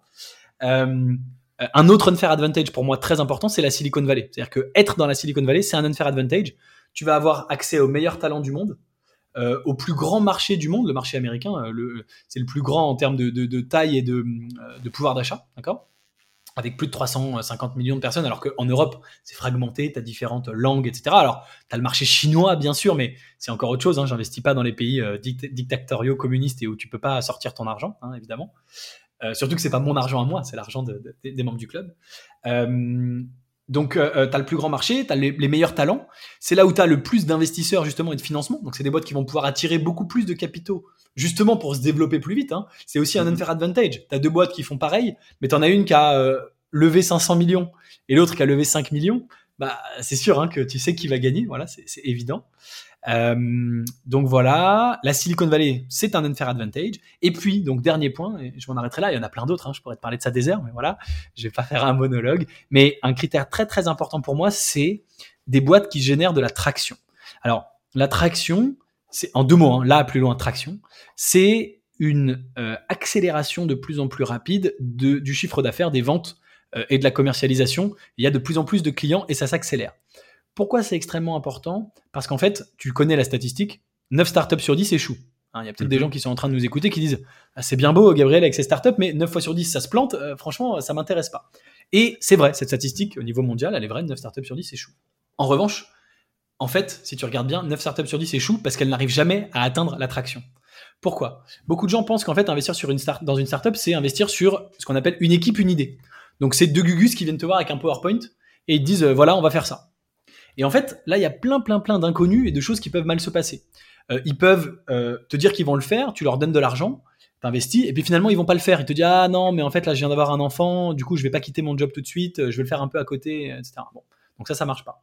Euh, ou alors, il peut quitter son job, il te dit, ouais, ouais, je vais le faire, mais en fait, il sait pas le faire. Il essaye de développer le produit, de coder, de sortir son produit, machin, ça marche pas, il y arrive pas. Je mhm, sais pas mhm. s'il y arrive ou pas. Alors que s'il a de l'attraction, on sait qu'il l'a fait et qu'il a réussi à le faire, d'accord? Euh, Il peut il peut euh, finalement, il peut arriver à le faire. Il dit, ok, il arrive à le faire, mais il n'y a pas de marché. Il fait un truc, mais ça intéresse personne. Les clients, euh, ça les intéresse pas. Pareil, s'il y a de l'attraction, on sait que ça les intéresse les clients parce qu'il y a de plus en plus de gens qui achètent. Ou alors, il peut réussir à le faire, ça intéresse les clients, mais le mec est un super mauvais vendeur. il est très bon pour développer son truc, mais il sait pas le vendre. Il y a des clients, mais il, il sait pas le vendre, ça se vend pas. Donc, ça marche pas. S'il y a de l'attraction, on sait qu'il sait le vendre, puisqu'il y a de plus en plus de gens qui l'achètent. Ou alors, euh, il sait le vendre, ça intéresse les clients, mais c'est trop cher, ou c'est pas assez cher, ou etc., etc. Il y a plein, plein, plein de problèmes qui peuvent euh, intervenir à ce moment-là, euh, qui font que la boîte peut se planter. Et en fait, les boîtes qui se plantent, encore une fois, c'est les boîtes qui n'ont pas atteint l'attraction. On parle aussi de product market fit, c'est-à-dire que quand ton produit fit avec ton marché, et donc comment tu sais que ton produit fit avec ton marché? Bah, Parce que tes clients achètent, et ils achètent de plus en plus. Et donc, si la boîte elle commence à atteindre le product market fit et l'attraction, c'est-à-dire qu'il y a une certaine accélération, eh ben, c'est génial d'investir à ce moment-là, parce qu'on sait que la boîte va pas se planter, parce qu'elle a déjà des clients, mais elle en a de plus en plus. Or, nous, quand on investit, on veut que la boîte, elle grossisse. Et, elle est déjà en train de grossir. Donc, on investit pile au moment où elle commence à grossir. Avec notre argent, elle peut que continuer à grossir, voire grossir encore plus vite. Et donc, on est assuré que la boîte va être plus grosse, et donc valoir plus. Et donc, si tu veux, on est quasiment assuré de gagner de l'argent, parce que la boîte, elle est déjà en train de grossir. C'est ce que j'allais te, demander. Là, tu, tu, tu, parlais, euh, c'est très intéressant, en tout cas, ces, euh, ces, ces critères, euh, très très bien développés, expliqués. tu parlais de, de boîtes donc, qui sont scalables, donc là, avec l'attraction, etc. Tu parlais de marge tout à l'heure. Est-ce que tu investis dans des boîtes qui sont d'ores et déjà rentables, ou alors tu aurais pu investir, par exemple, dans Uber qui, on le sait, a été en déficit pendant X années avant de, de générer des bénéfices? Alors j'aurais pu effectivement investir dans Uber. Euh, ce qui est important pour moi, c'est que le modèle soit rentable. C'est-à-dire que le modèle de Uber, c'est complètement rentable. C'est une application et à chaque fois qu'il y a une course, on prend une commission. Donc le modèle de Uber, tu peux pas perdre d'argent parce que tu fais rien et quand il y a une course, tu gagnes de l'argent. D'accord? Effectivement, ils ont choisi eux de perdre de l'argent, mais attention, quand on dit perdre de l'argent, c'est le business au total. Effectivement, à la fin de l'année, il est en négatif. Pourquoi? Parce que tout cet argent qu'ils gagnent pendant les courses, ils le réinvestissent en marketing. Pourquoi ils le réinvestissent en marketing? Pour se développer plus vite, pour aller conquérir des marchés il y a plusieurs stratégies, comme tu le disais tout à l'heure. Euh, il, y a, il, y a, des startups qui lèvent, euh, voire pas du tout, ou alors un tout petit peu, et d'autres qui, qui, qui, lèvent vraiment euh, de façon faramineuse. Là, on, on, le voit en ce moment, ça tombe. il y a des levées de fonds, on le voit. Dans telle tous boîte les sens, a levé tant de millions, telle boîte a levé tant de millions, etc. Et, et les chiffres sont en train de, de, croître de façon vraiment, j'ai l'impression, exponentielle.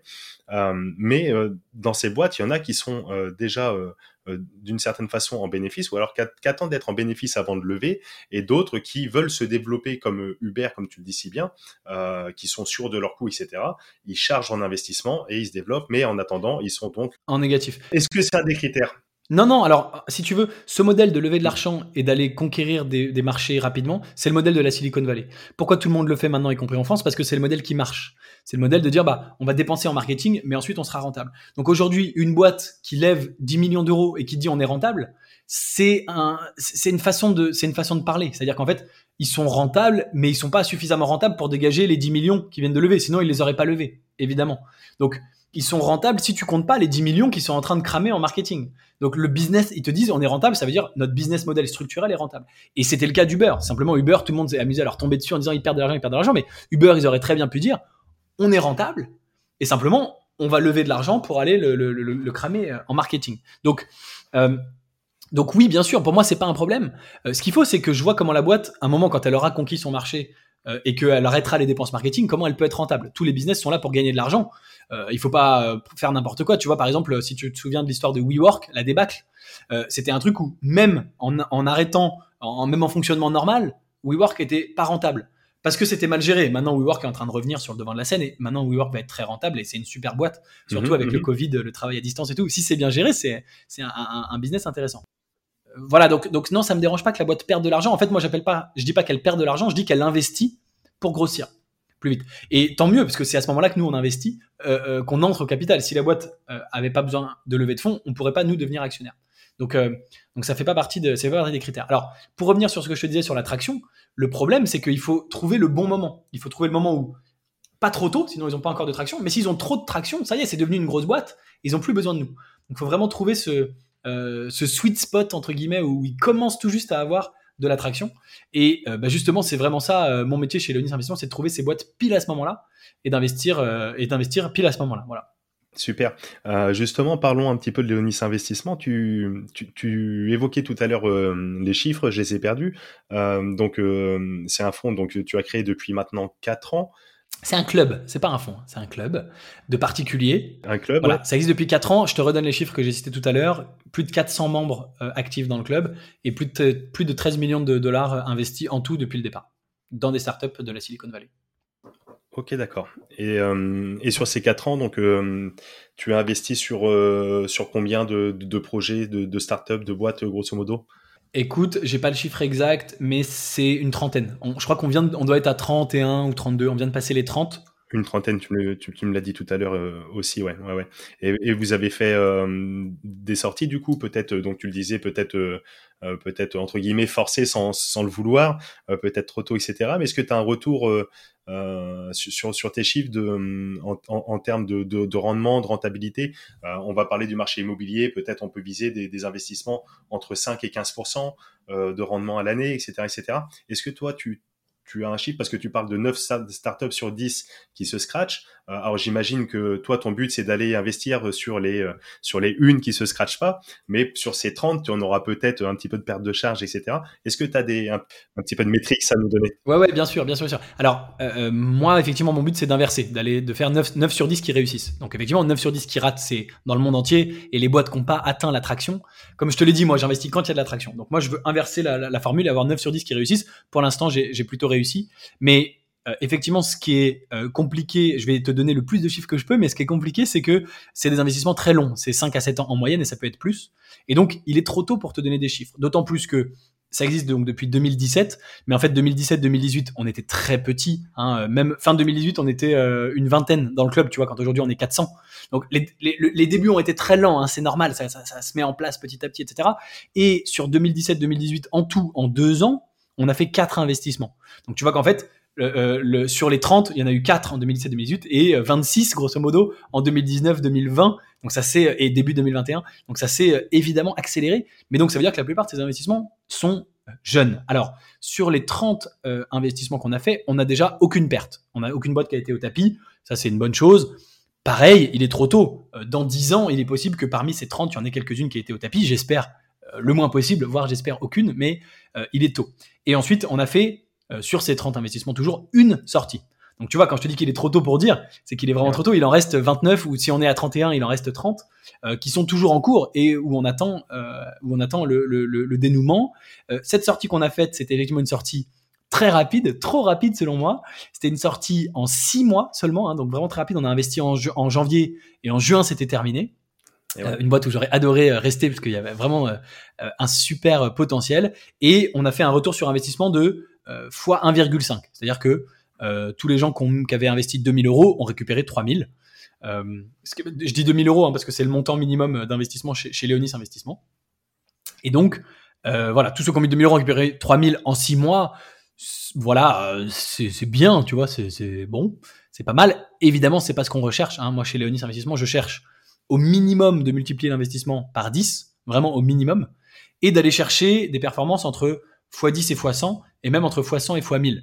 Euh, et euh, je le dis, alors ça peut paraître fou, mais en fait, hein, euh, aller multiplier son investissement initial par 1000, dans les startups de la Silicon Valley, c'est très courant. Hein, c'est vraiment quelque chose qui arrive, j'allais dire tous les jours. Je sais pas, peut-être pas tous les jours, mais mais, mais c'est pas c'est pas du délire d'imaginer ça. C'est très très très courant. Et donc, bah là, on commence à être sur des trucs très intéressants. Hein.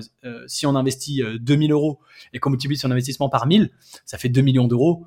Euh, évidemment, c'est des sommes euh, qui, euh, qui, qui, changent la vie. Donc voilà, il suffit, ce qui est super, hein, c'est qu'il suffit que ça arrive une fois. En imaginant que même quelqu'un qui aurait investi sur les 30 boîtes de Léonis et qui va planter les 29 autres, mais qui une fois va récupérer un fois 1000, va récupérer 2 millions d'euros, bon bah voilà, ça vaut quand même le coup. Donc c'est ce qu'on appelle une répartition discrète. C'est il suffit d'un gros vainqueur pour, pour faire la performance. Voilà. Ouais, c'est sûr, c'est sûr. On reprenait euh, l'exemple de, de, Google, de Facebook, euh, Amazon, etc. C'est sûr que euh, les fondateurs ou ceux qui ont investi à leur à leur début sont aujourd'hui ouais, ouais, très très contents. Ouais. Et, et, on a une boîte dans le portefeuille qui est en train de se présager comme comme vraiment un, un, potentiel très très gros winner. c'est une boîte qui a multiplié sa taille et sa valorisation par 10 en seulement un an après qu'on ait investi. Donc tous les gens qui avaient investi 2000 euros, euh, un an plus tard, ils ont quasiment 20 000 euros, un petit peu moins parce qu'il y, a une petite, euh, euh, enfin c'est un petit peu moins de x10. et elle est sur une trajectoire complètement folle. Moi, je pense qu'elle va encore faire x10 l'année prochaine. Donc là, si tu fais x10 deux ans d'affilée, ça fait x100. Voilà, donc il est encore tôt, mais on a vraiment une boîte qui est sur une, euh, une, trajectoire extraordinaire. Ouais, c'est ce que j'allais dire, parce que même, même si tu n'as pas de sortie, tu as, as, des boîtes qui sont revalorisées, tu as, accès certainement donc, aux assemblées générales. Alors aux États-Unis, je sais pas si on appelle ça assemblée générale, etc. Mais tu as accès à des documents, des valorisations, peut-être des nouvelles levées qui se font sans, sans sortie. Absolument. Des nouvelles levées avec euh, donc sur une nouvelle valorisation, comme tu le dis. Donc, euh, tu as quand même quelques métriques euh, comme ça ouais, qui, qui, sont intéressants et qui te confortent sur les choix que tu as fait jusque-là depuis, depuis ces quatre ans. Ouais. Mm. ouais, ouais, absolument. Et on a effectivement voilà, des, des, très très belles histoires en train de s'écrire. on a des boîtes avec des co-investisseurs aussi extraordinaires. On a une boîte dans laquelle on a investi, nous, l'année dernière, et il y a Sequoia qui est en train d'investir en ce moment, donc c'est le plus grand fonds d'investissement du monde qui est en train de et qui et tu vois, je me dis bah on l'avait repéré avant quoi. Mm-hmm. euh, et donc bien sûr une fois que Sequoia a investi chez toi, euh, voilà ton destin est un peu euh, tout tracé quoi. Euh, voilà, il y a, voilà, il y a des très très belles aventures effectivement et il y a des très beaux multiples, enfin de boîtes qui grossissent, qui sont pour l'instant sur le papier. Donc attention, hein, sur le papier ça compte pas, ça comptera quand ce sera dans notre poche. Mais, euh, mais voilà, ça laisse présager de très bonnes choses pour la suite. Tu, peux nous dire de quelle boîte euh, il s'agit, quel nom, quelques noms euh, Ouais, bien sûr. Alors euh, la, plus belle, euh, alors c'est pas des boîtes connues, euh, encore moins en France, hein, parce que c'est encore des boîtes plutôt petites, mais qui sont en train de, qui sont de moins en moins petites.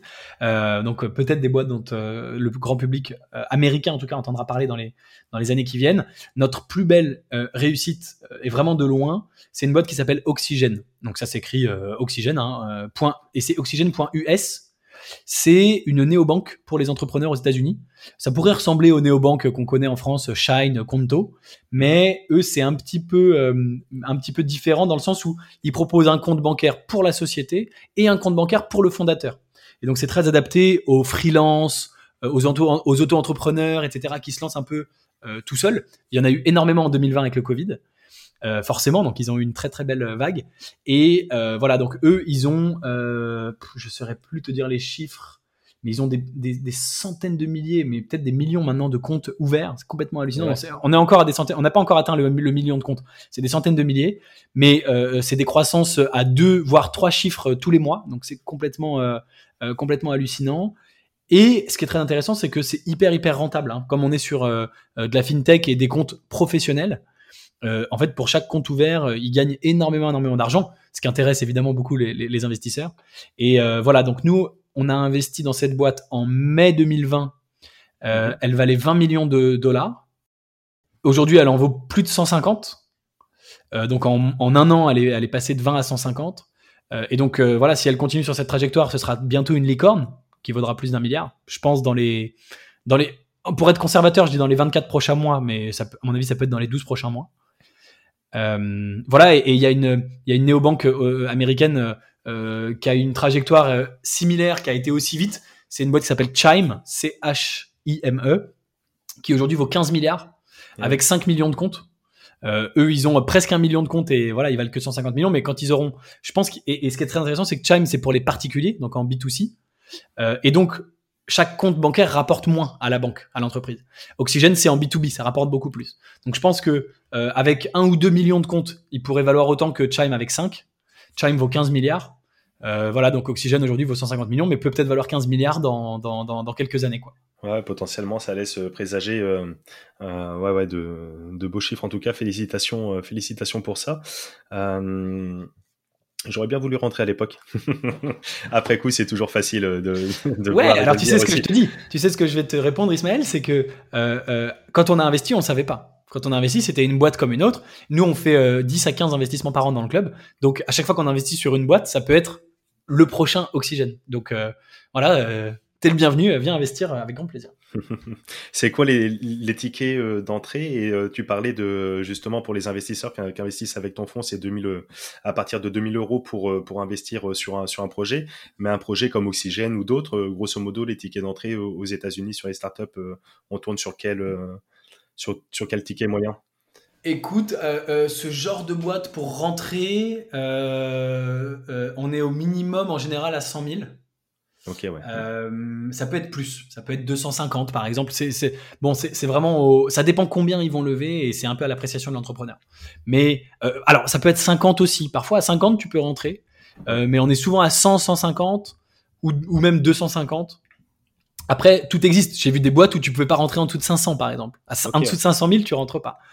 Euh, pour des un peu plus grosses levées. Donc euh, voilà, tout existe. Euh, nous aujourd'hui avec le club, on investit pour sur chaque deal sur lesquels on va, on, investit à peu près entre entre 700 000 et 1 million d'euros. et donc moi je cherche aussi à faire grossir le club pour qu'on soit plus non, plus nombreux, pour qu'on soit disons par exemple toujours au-dessus de 1 million. Là on est entre 700 000 et 1 million. Notre record c'est 1,1 million. C'était justement mhm. sur Oxygène, sur le nouveau tour de table, parce que les, les, les, membres étaient beaucoup, beaucoup trop fans de cette boîte qui est complètement euh, dingue.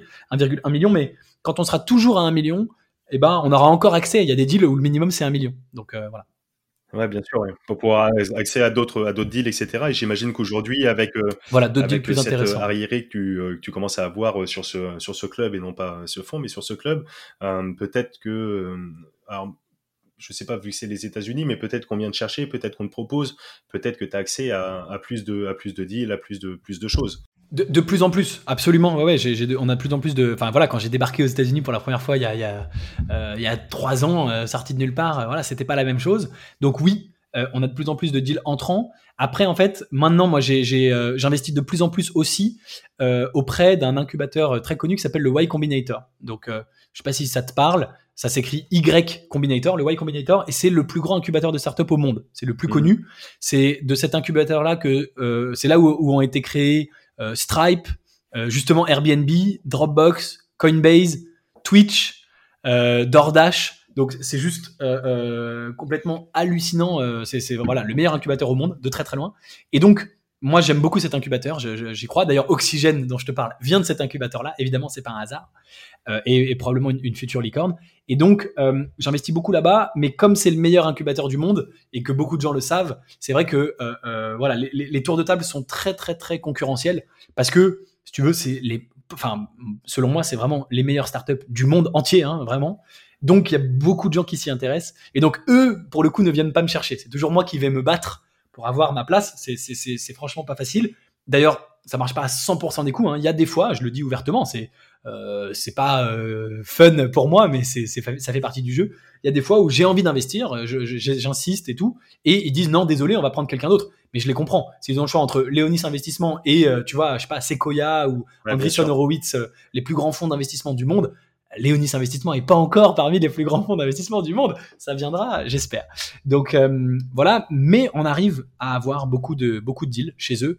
Euh, tu vois, en 2021, on a fait, si je te dis pas de bêtises, deux têtes hein, de mémoire. On a dû faire sept investissements depuis le début de l'année euh, ou huit, et je crois qu'il y en a un qui était pas du Y Combinator et les six ou sept autres étaient du Y Combinator. Donc voilà, je suis. alors ça je dis pas Léonis Investissement est un club qui fait que ça. Hein, euh, voilà. En ce moment, c'est vrai que j'aime beaucoup. Euh, je trouve que c'est vraiment des deals extraordinaires. Et donc, voilà, eux, pour le coup, euh, ils viennent pas nous chercher. Je le dis de façon transparente. C'est moi qui vais me battre pour avoir une place. Et je, mais je suis super content, tu vois, d'y arriver quand même souvent. Et c'est vrai que c'est vraiment des startups extraordinaires. Ok, ok, bah, je te souhaite que dans, dans 10, 15, 20 ans, quand, tu iras faire des tours de table en mettant peut-être 10, 15, 20, 30 millions, euh, ça sera, ça sera peut-être différent et ils viendront euh, frapper à ta porte. J'espère. Euh, comment fonctionne ton, ton fonds? Parce que bon, on, sent à t'écouter, et puis moi qui te suis, d'ailleurs, on, le rappellera, ta, ta chaîne YouTube également, Léonis Investissement, etc. on sent la passion, on sent la foi, la connaissance. Euh, tu travailles pas, tu travailles pas, euh, voilà, pour le plaisir euh, de pouvoir toi y mettre des billes également sur ces fonds. comment comment ça se passe pour les investisseurs qui veulent qui veulent investir avec toi à tes côtés ou et suivre et suivre tout ça? Oui, alors euh, tu sais, je serais presque capable. Euh, effectivement, alors tu as raison, je suis passionné, euh, je suis ravi que ça s'entende. On me dit souvent que ça s'entend, donc voilà, ça doit être, ça doit être vrai. en, voilà, en tout cas, c'est vrai que je suis hyper, hyper, hyper passionné par ça, donc je serais presque capable de le faire, de le faire pour le fun. Effectivement, je crois que c'est le sens de ta question. Il y a effectivement un modèle économique hein, derrière, derrière Léonis Investissement. Il y a deux choses. Il y a donc d'une part une cotisation pour être membre du club euh, pour faire partie du club et euh, accéder tout simplement euh, aux opportunités d'investissement. Ça donne également accès à la communauté. Hein, je le répète, on est plus de 400 membres, donc actifs, investisseurs, voilà, des gens intéressants à venir rencontrer. Et il y a un aspect communautaire fort. On discute, on a une plateforme en ligne sur laquelle on discute quotidiennement et on fait des rencontres en visio mensuelles et trimestriel en face-to-face, en vrai de vrai à Paris. là, en plus, ça va, ça va pouvoir reprendre avec, avec la vaccination, etc. et donc ça, c'est la première chose. La deuxième chose, c'est qu'il y a effectivement quelque chose de classique dans l'investissement qui s'appelle le carré d'interest. Le carré d'interest, c'est une commission sur la plus-value au moment de la sortie. Donc c'est ce que pratiquent les fonds d'investissement. Ça permet d'aligner les intérêts. C'est-à-dire que euh, le but de Léonis Investissement, c'est de faire gagner le plus d'argent possible. Enfin le but. Oui, bah oui, le but, voilà, c'est de faire gagner le plus d'argent possible euh, à ses membres, à ses investisseurs. Et il y a un incentive financier. Plus il y a de l'argent gagné, plus la, y a, la commission est fixe, mais commission sur un montant euh, plus élevé. Donc commission à la sortie sur la plus-value générée. Ce qui est intéressant, c'est que c'est une commission donc uniquement sur la plus-value qui est générée, pas sur l'argent qui est investi. Donc c'est vraiment sur l'argent finalement que tu auras gagné grâce à Léonis Investissement. Voilà. D'accord, donc euh, entre guillemets des frais d'entrée avec cette cotisation euh, annuelle. Euh, on, peut parler de frais d'entrée. remarque, il n'y a pas de frais sur chaque deal, c'est-à-dire qu'on paye, Absolument. On, paye la cotisation et après, donc, tu as, le deal qui s'ouvre, disons Oxygène. Tu, vas, tu, vas il n'y a pas de frais ensuite, ouais, effectivement. Ouais, voilà, tu vas proposer un million. Donc, si j'investis 10 000 euros, il n'y a pas de frais ni à l'entrée. Par contre, à la sortie, il y a les frais de sortie. Ce sont les deux frais. Tout à fait. voilà les deux frais euh, qui sont appliqués. Tu peux nous les évoquer? Alors, oui, pour l'un des deux et l'autre, non. Euh, euh, je peux te parler de la commission sur la plus-value. le montant, il est de 20% sur la plus-value générée. C'est, j'ai pas été chercher midi à 14h, c'est le pourcentage qu'appliquent tous les fonds d'investissement du monde, hein, Sequoia, etc. Enfin voilà, tout le monde. Euh, y a pas, non d'ailleurs Sequoia ils sont à 30, mais parce que c'est voilà c'est les meilleurs. Mais mais 99% des, des, des, voilà tout le monde est à 20, donc j'ai pris pareil que tout le monde. J'ai pas été chercher midi à 14h. Pour ce qui est de la cotisation, euh, je l'évoque pas, pas, euh, c'est pas pour, euh, c'est pas, c'est pas pour faire de la mauvaise volonté. je l'évoque pas parce que traditionnellement, elle a jusqu'à aujourd'hui augmenté tous les ans. Et donc en fait, il y a, je sais pas quoi, deux ans, je suis passé dans un, podcast, un autre, et j'ai donné le prix. Et après, les gens me contactaient et c'était plus ce prix-là. Les gens étaient déçus, etc., etc. Donc, je préfère ne pas donner quelque chose qui va être faux dans, dans, dans quelques mois. Euh, elle a augmenté traditionnellement chaque année cette cotisation pour refléter la valeur apportée dans le club qui était toujours plus importante. Hein. Au début, c'était un petit club en France. Aujourd'hui, c'est un gros club dans la Silicon Valley. Ensuite, il y a eu euh, effectivement de façon quasiment exclusive les boîtes du Y Combinator, qui est le plus grand incubateur du monde entier, etc., etc. Donc, forcément, il y a toujours une valeur apportée plus importante. Donc, la, cotisation a, augmenté. Ce que je peux dire, pour quand même donner une idée, c'est que c'est euh, une cotisation qui est à un prix élevé, c'est normal, c'est volontaire. Léonis Investissement, c'est un produit premium. Encore une fois, il donne accès à des deals complètement incroyables et exclusifs euh, dans des startups de la Silicon Valley auxquelles personne n'aurait eu accès sinon. Et on en a parlé, on n'a pas de certitude, mais ça, ça pourrait donner la possibilité de gagner euh, beaucoup d'argent. Par exemple, si on multiplie ces 2000 euros investis par 1000, ça ferait 2 millions d'euros. On n'a encore une fois pas de certitude, on ne l'a jamais fait aujourd'hui, c'est Léonis, j'espère qu'on le fera un jour, mais c'est une possibilité. Donc, euh, voilà, donc le, le prix d'entrée est élevé, encore une fois, c'est euh, évidemment assumé. Voilà. Est-ce que tu peux nous dire si quand même on est au-dessus ou en dessous de 10 000 euros? On est en dessous. Ah bah voilà, merci. Au moins une indication. Voilà. Pour le moment. voilà, on est en dessous. Mais c'est élevé et c'est assumé et c'est premium et voilà. Voilà. Aujourd'hui, on enregistre euh, en, juillet 2021. Donc, euh, pour, pour celles et ceux qui nous écoutent en juillet 2031, euh... ce sera beaucoup plus. En plus, avec l'inflation, 10 000 euros en 2031, ce sera quoi? Le prix d'un café à une terrasse à Paris en, plus, ouais, voilà. euh, ok, super intéressant. Donc, euh, ben, en tout cas, merci pour la transparence, euh, au moins même pour, pour les frais euh, sur la plus-value. Ouais, c'est un système, en effet, peut-être gagnant-gagnant. C'est vrai que 20%, ça peut paraître élevé, mais dans tous les cas, c'est que s'il y a une victoire à l'image, enfin, à l'image, pardon, justement, à l'inverse, par exemple, des, des banques, des courtiers en ligne, etc. Euh, qui eux vont faire euh, des frais à l'entrée sur chaque opération, euh, des frais de gestion de garde à chaque fois et des frais à la, à la sortie qui sont gagnants à, à, à chaque fois. au moins là, voilà, et ça et ça te motive d'autant plus à aller chercher des, des, choses qui sont intéressantes derrière pour pouvoir. Exactement. Ça, ça aligne, ça aligne vraiment les intérêts. C'est-à-dire mmh. que mon intérêt à moi, c'est de faire gagner le plus d'argent possible à mes clients, tout simplement. Et j'en profite pour faire une petite pause dans cet euh, épisode, car à la fin de l'émission, euh, j'ai pu négocier avec euh, Gabriel et il m'a très gentiment proposé pour les auditeurs de la bonne fortune qui seraient intéressés pour pouvoir avoir accès à son club Léonis Investissement et pour pouvoir profiter et avoir accès aux différents deals qu'il propose pour investir dans les startups de la Silicon Valley, il m'a gentiment proposé de vous offrir un 13e mois pour la cotisation annuelle, donc un 13e mois totalement offert et gratuit pour les éditeurs de la bonne fortune. Pour cela, si vous êtes intéressé, c'est très simple, soit vous me contactez, puis je vous mettrai directement en relation euh, avec lui, ou alors dans les notes de l'épisode, vous pouvez remplir directement son petit questionnaire d'affiliation et rentrer le code La Bonne Fortune. Donc euh, merci encore Gabriel pour cette euh, proposition pour les éditeurs de La Bonne Fortune. Et je vous laisse maintenant écouter, profiter de la suite de cet épisode. Oui, bien sûr. Euh, tu investis euh, sur chaque deal euh, avec le fonds et de, façon également personnelle? Tout à fait. Alors, je te remercie de me poser la question parce que c'est important de le dire. C'est quelque chose qui est important, je crois, aussi pour, voilà, pour les membres du club. J'investis toujours personnellement. Ouais, absolument. et c'est vraiment une règle que je me suis fixée. D'ailleurs, c'est une façon pour moi de sélectionner les boîtes. C'est vraiment les boîtes sur lesquelles moi-même j'ai trop envie d'investir, que je trouve vraiment extraordinaire. Et donc, à chaque fois que je vais le proposer aux membres du club, j'investis moi à titre personnel. Et donc, ça nous, euh, on est dans le même bateau, ça nous permet d'y aller, on y va ensemble, quoi, tout simplement. Tu mouilles ta chemise, bon, bah, c'est bien. Exactement. Du coup, tu conseillerais quoi? Donc, tu parles de, tickets minimum à, à 2000 euros.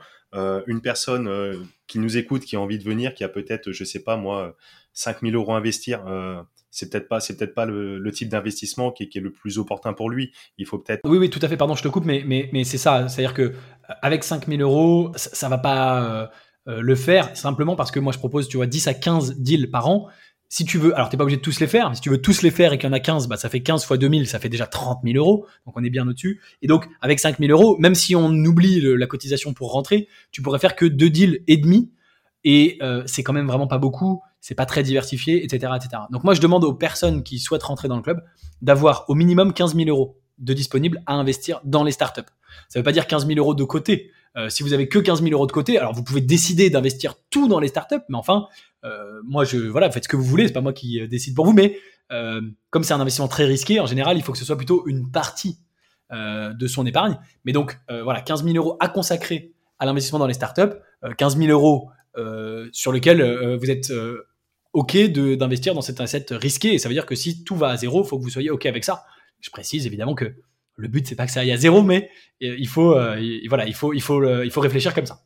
Merci encore pour ces précisions, parce qu'encore une fois, sur le, podcast de la bonne fortune, nous ne sommes pas conseillers en investissement, mais c'est toujours important de rappeler euh, le risque, comme tu l'as fait tout à l'heure avec le, risque de perte totale en capital. Oui, c'est un investissement, l'investissement dans, dans les startups qui est dit euh, risqué, mais avec des potentiels euh, de gains extraordinaires.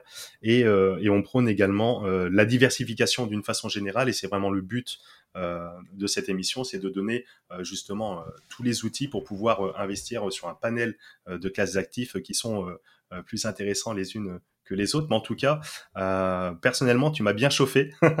tu m'as bien chauffé sur l'investissement sur la startup parce qu'à titre personnel, moi j'ai investi dans, deux boîtes euh, françaises en direct euh, avec des tickets d'entrée qui étaient assez assez élevés pour l'une et, avec un système d'obligations convertibles pour pour l'autre qui était peut-être un peu plus accessible.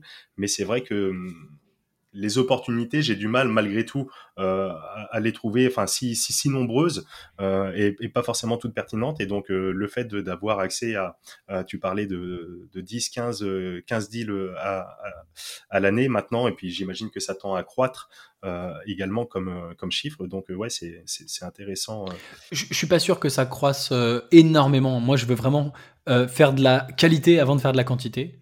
alors, c'est vrai qu'avant, je disais 10, une dizaine, et puis que l'année dernière, j'en ai fait 14 parce que j'ai eu des trop, bons, trop bonnes opportunités. Donc maintenant, je dis 10-15.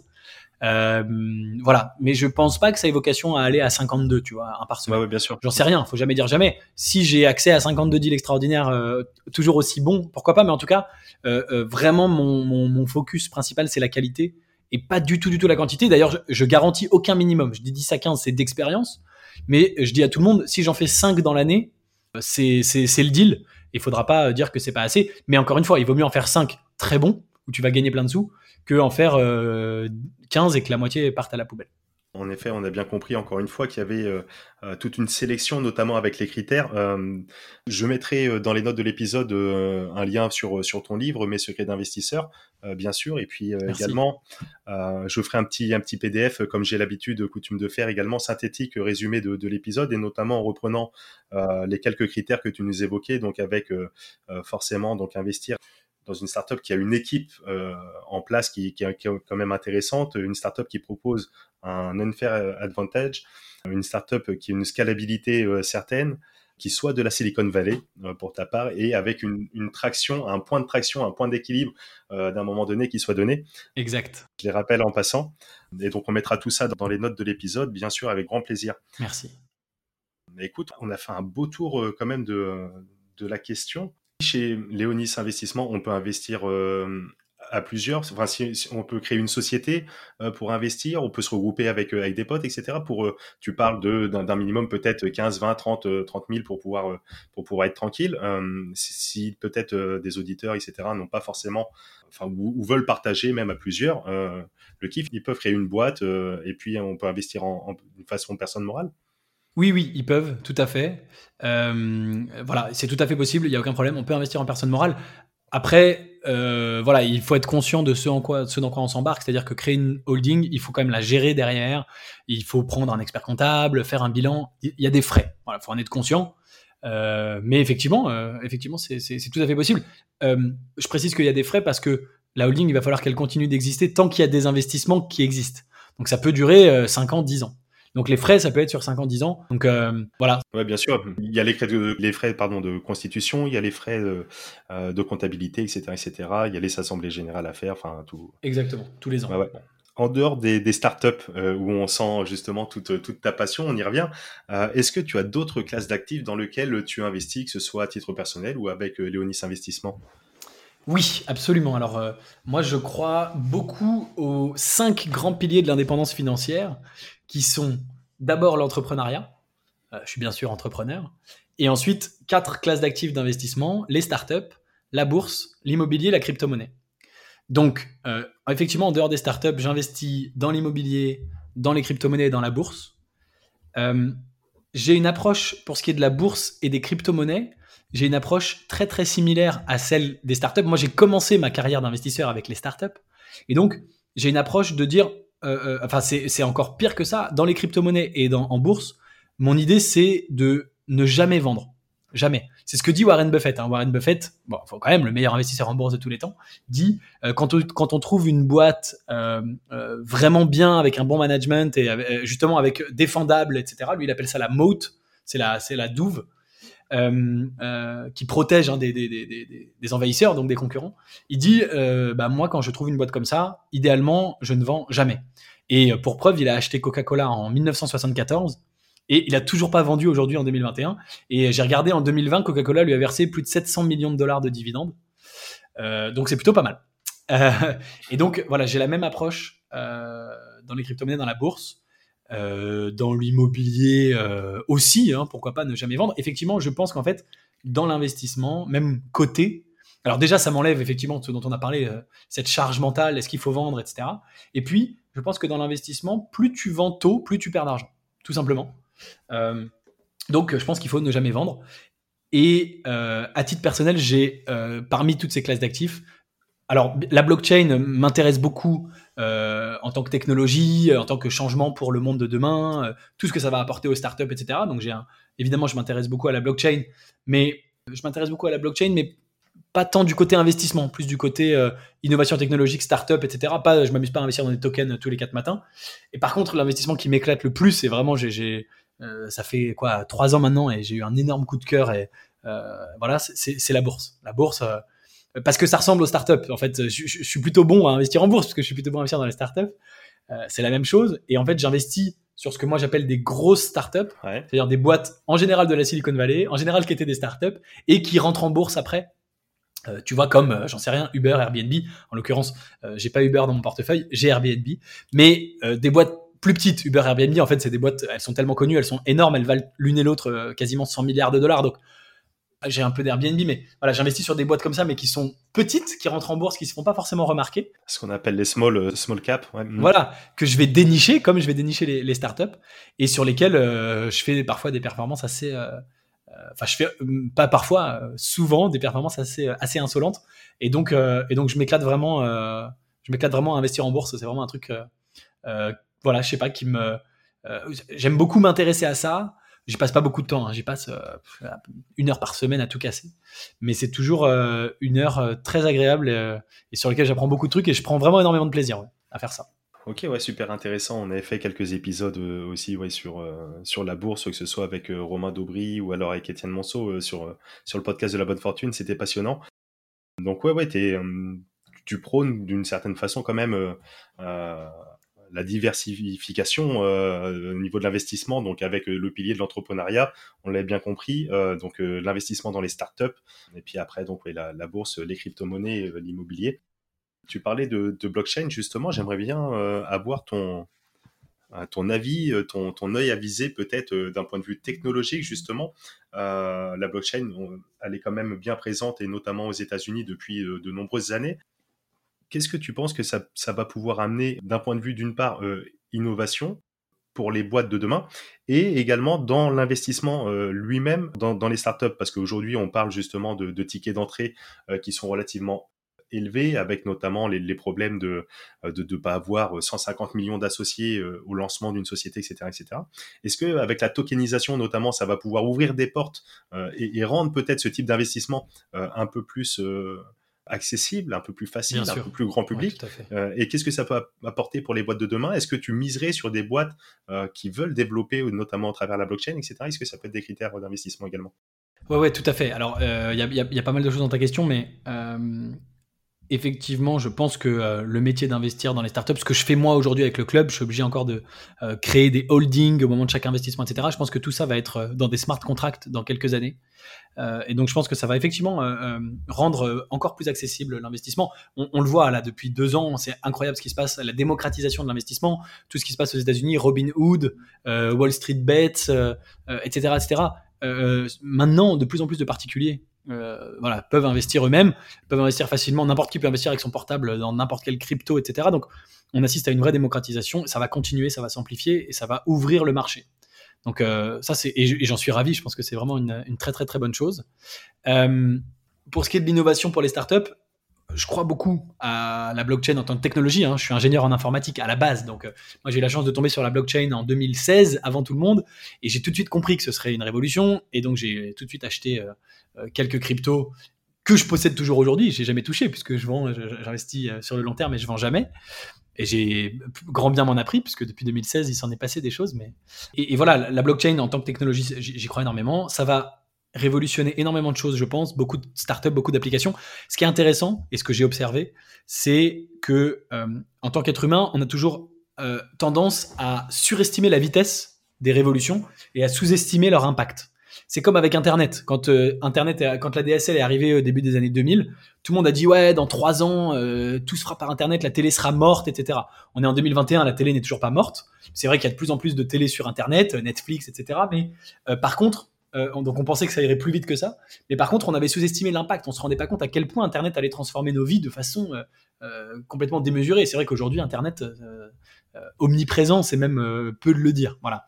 Euh, je pense que la blockchain, c'est pareil. Je me suis fait avoir, moi, en 2016, quand j'ai découvert ça. Euh, si tu m'avais demandé, euh, Gabriel, en 2021, quand ira, en juillet 2021, quand tu iras acheter une baguette, est-ce que tu payeras en euros ou en bloc ou en bitcoin? Et j'aurais explosé de rire et je t'aurais dit, mais l'euro, ça, ça y est, ça aura disparu, il y, aura plus de pièces, tout le monde paiera en bitcoin. Bah non, je me suis complètement planté. Ça va mettre encore probablement 100 ans. Hein. Peut-être qu'en 2100, il y aura encore des pièces d'euros, j'en sais rien, mais ça va mettre encore un bail. Mais par contre, donc j'ai surestimé la vitesse, mais je pense qu'on sous-estime la, profondeur de ce changement. Donc je pense qu'effectivement la blockchain va se retrouver partout. Euh, les smart contracts, le, euh, la, DeFi, hein, la decentralized finance. Euh, je pense que les banques traditionnelles vont finir par mourir. je pense que c'est un, changement vraiment fondamental. Donc ça fait partie des thèmes que je regarde chez Leonis Investissement pour investir dans les startups. L'inconvénient, c'est que c'est pas facile d'investir dans ces boîtes-là parce que beaucoup vont faire des, vont aller chercher du capital au travers de leurs tokens justement. Eh Bien sûr, ce qui est euh, compréhensible, hein, on les comprend. Moi, chez Leonis Investissement, je me limite pour l'instant parce que la frontière est encore trop floue. Il y a encore des trop de, euh, non, la, frontière est, ouais, il y a encore trop de flou. C'est pas la frontière qui est floue entre les tokens et l'equity, mais il y a encore trop de flou sur les fonctionnements, les mécanismes, etc. Mais donc, j'investis que en equity, c'est-à-dire je veux des parts de la boîte en tant que telle.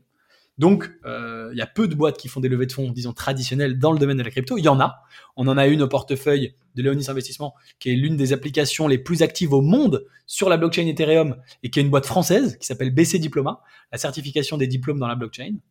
Donc, très très belle boîte mais euh, on n'en a peut-être pas autant que ce que je voudrais pour la raison que j'ai évoquée du choix du mode de financement. Mais en tout cas, c'est vraiment un sujet que je regarde et voilà, j'y crois euh, énormément. Ouais, ouais, ça viendra et je pense que la prochaine décennie va nous, va nous amener quand même son petit lot d'évolution et euh, va changer un petit peu les mœurs et les habitudes. Euh, encore une fois, le, le régulateur, euh, les régulateurs, les différents régulateurs américains, français, banque centrale, etc., doivent passer par là et là, pour le coup, c'est pas une mince affaire pour, pour faire évoluer les choses. Mais ouais, ouais, très, très intéressant. Et il se passe des choses. Hein. En France, on n'est pas les plus en retard, franchement. Hein. Euh, on n'est pas les premiers. Il y a encore plein de problèmes. Hein. Mais euh, voilà, on n'est pas les plus en retard. Et c'est important que ça se régule et que ça se réglemente. Ça permet d'avancer. Effectivement, je pense que là, entre 2021 et 2030, euh, on devrait avoir des choses intéressantes. On a vu les NFT là il y a quelques mois qui ont complètement explosé. Je pense qu'ils sont là pour rester. Et voilà, il se passe plein de choses. Ouais, tout à fait, tu fais bien de le rappeler. C'est vrai qu'en France, il y a, y a une paire, en tout cas, de, d'entrepreneurs, et, etc., qui sont assez en avance sur, euh, sur ce domaine.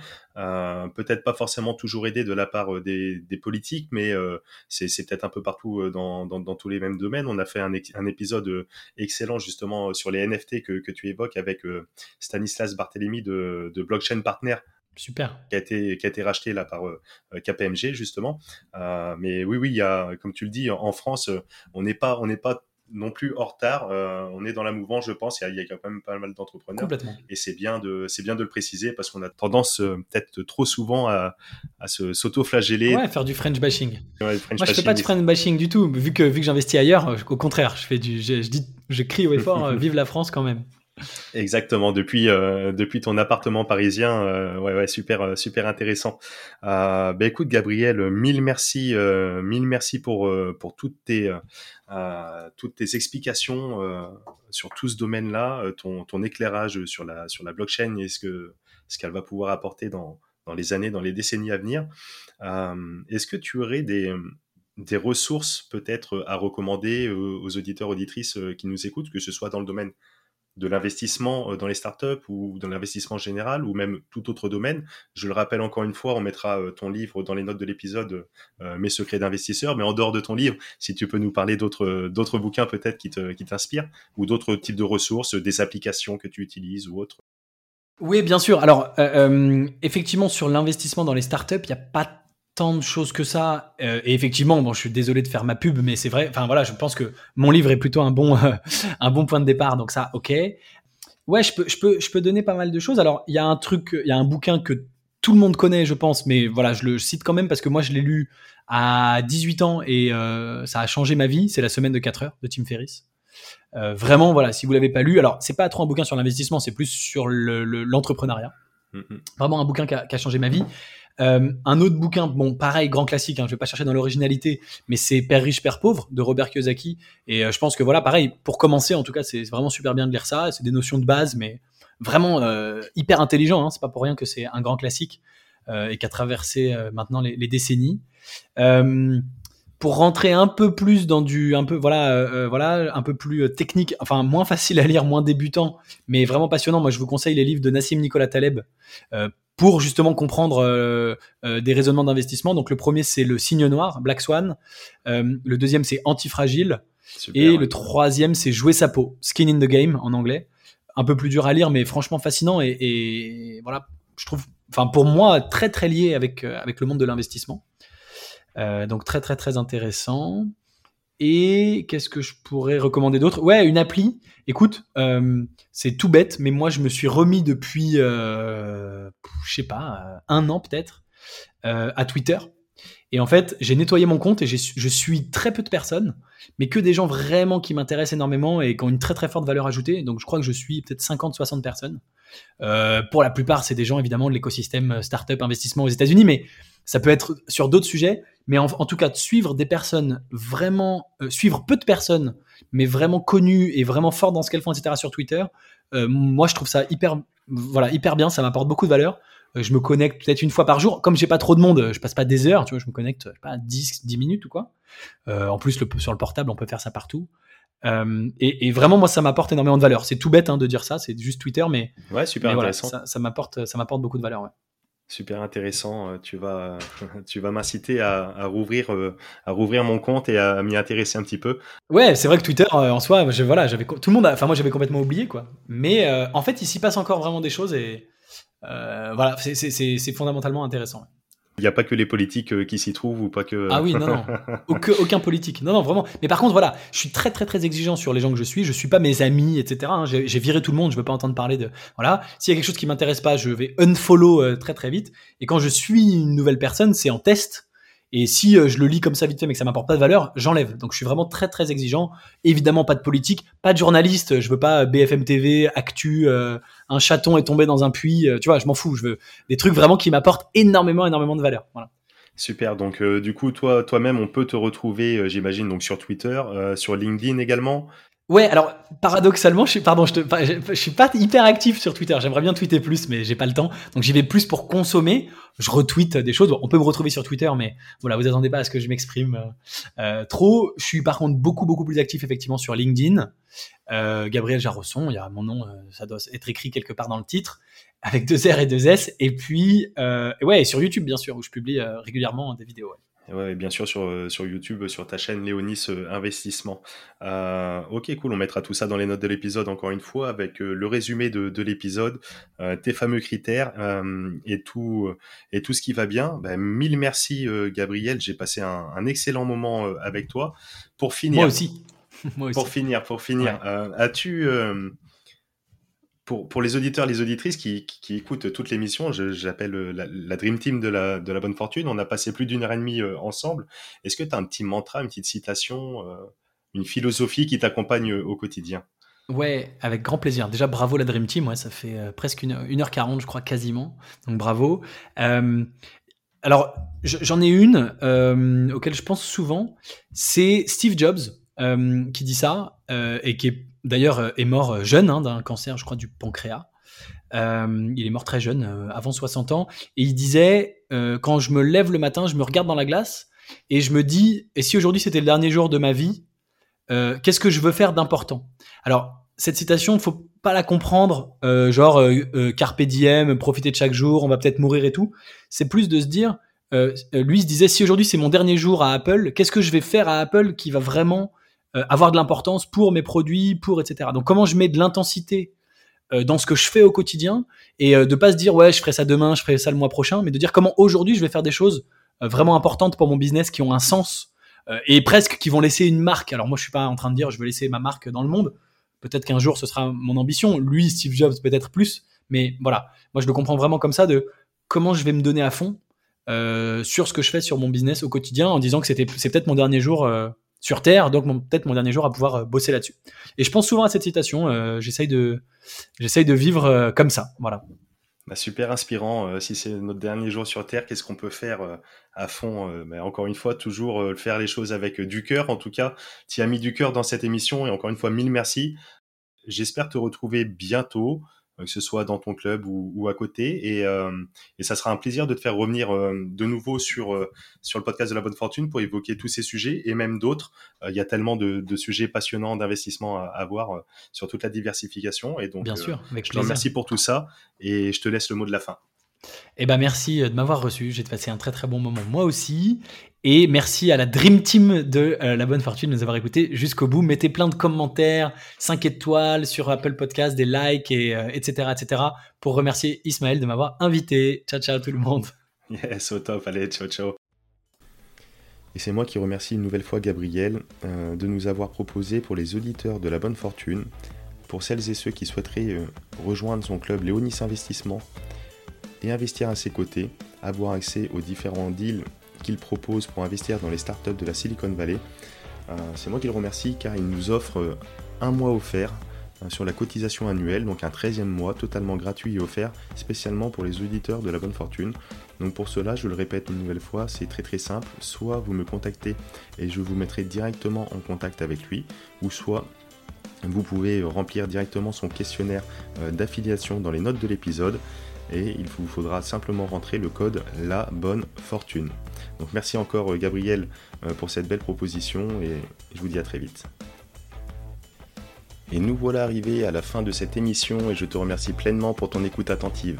Alors si tu as écouté jusqu'ici, c'est que tu fais partie de la Dream Team de la bonne fortune.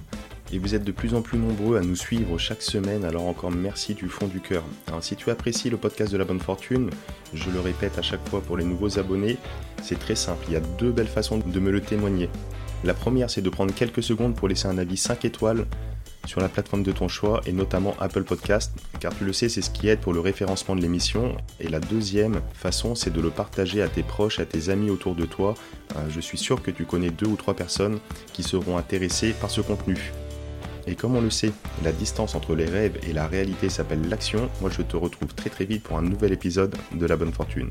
Ciao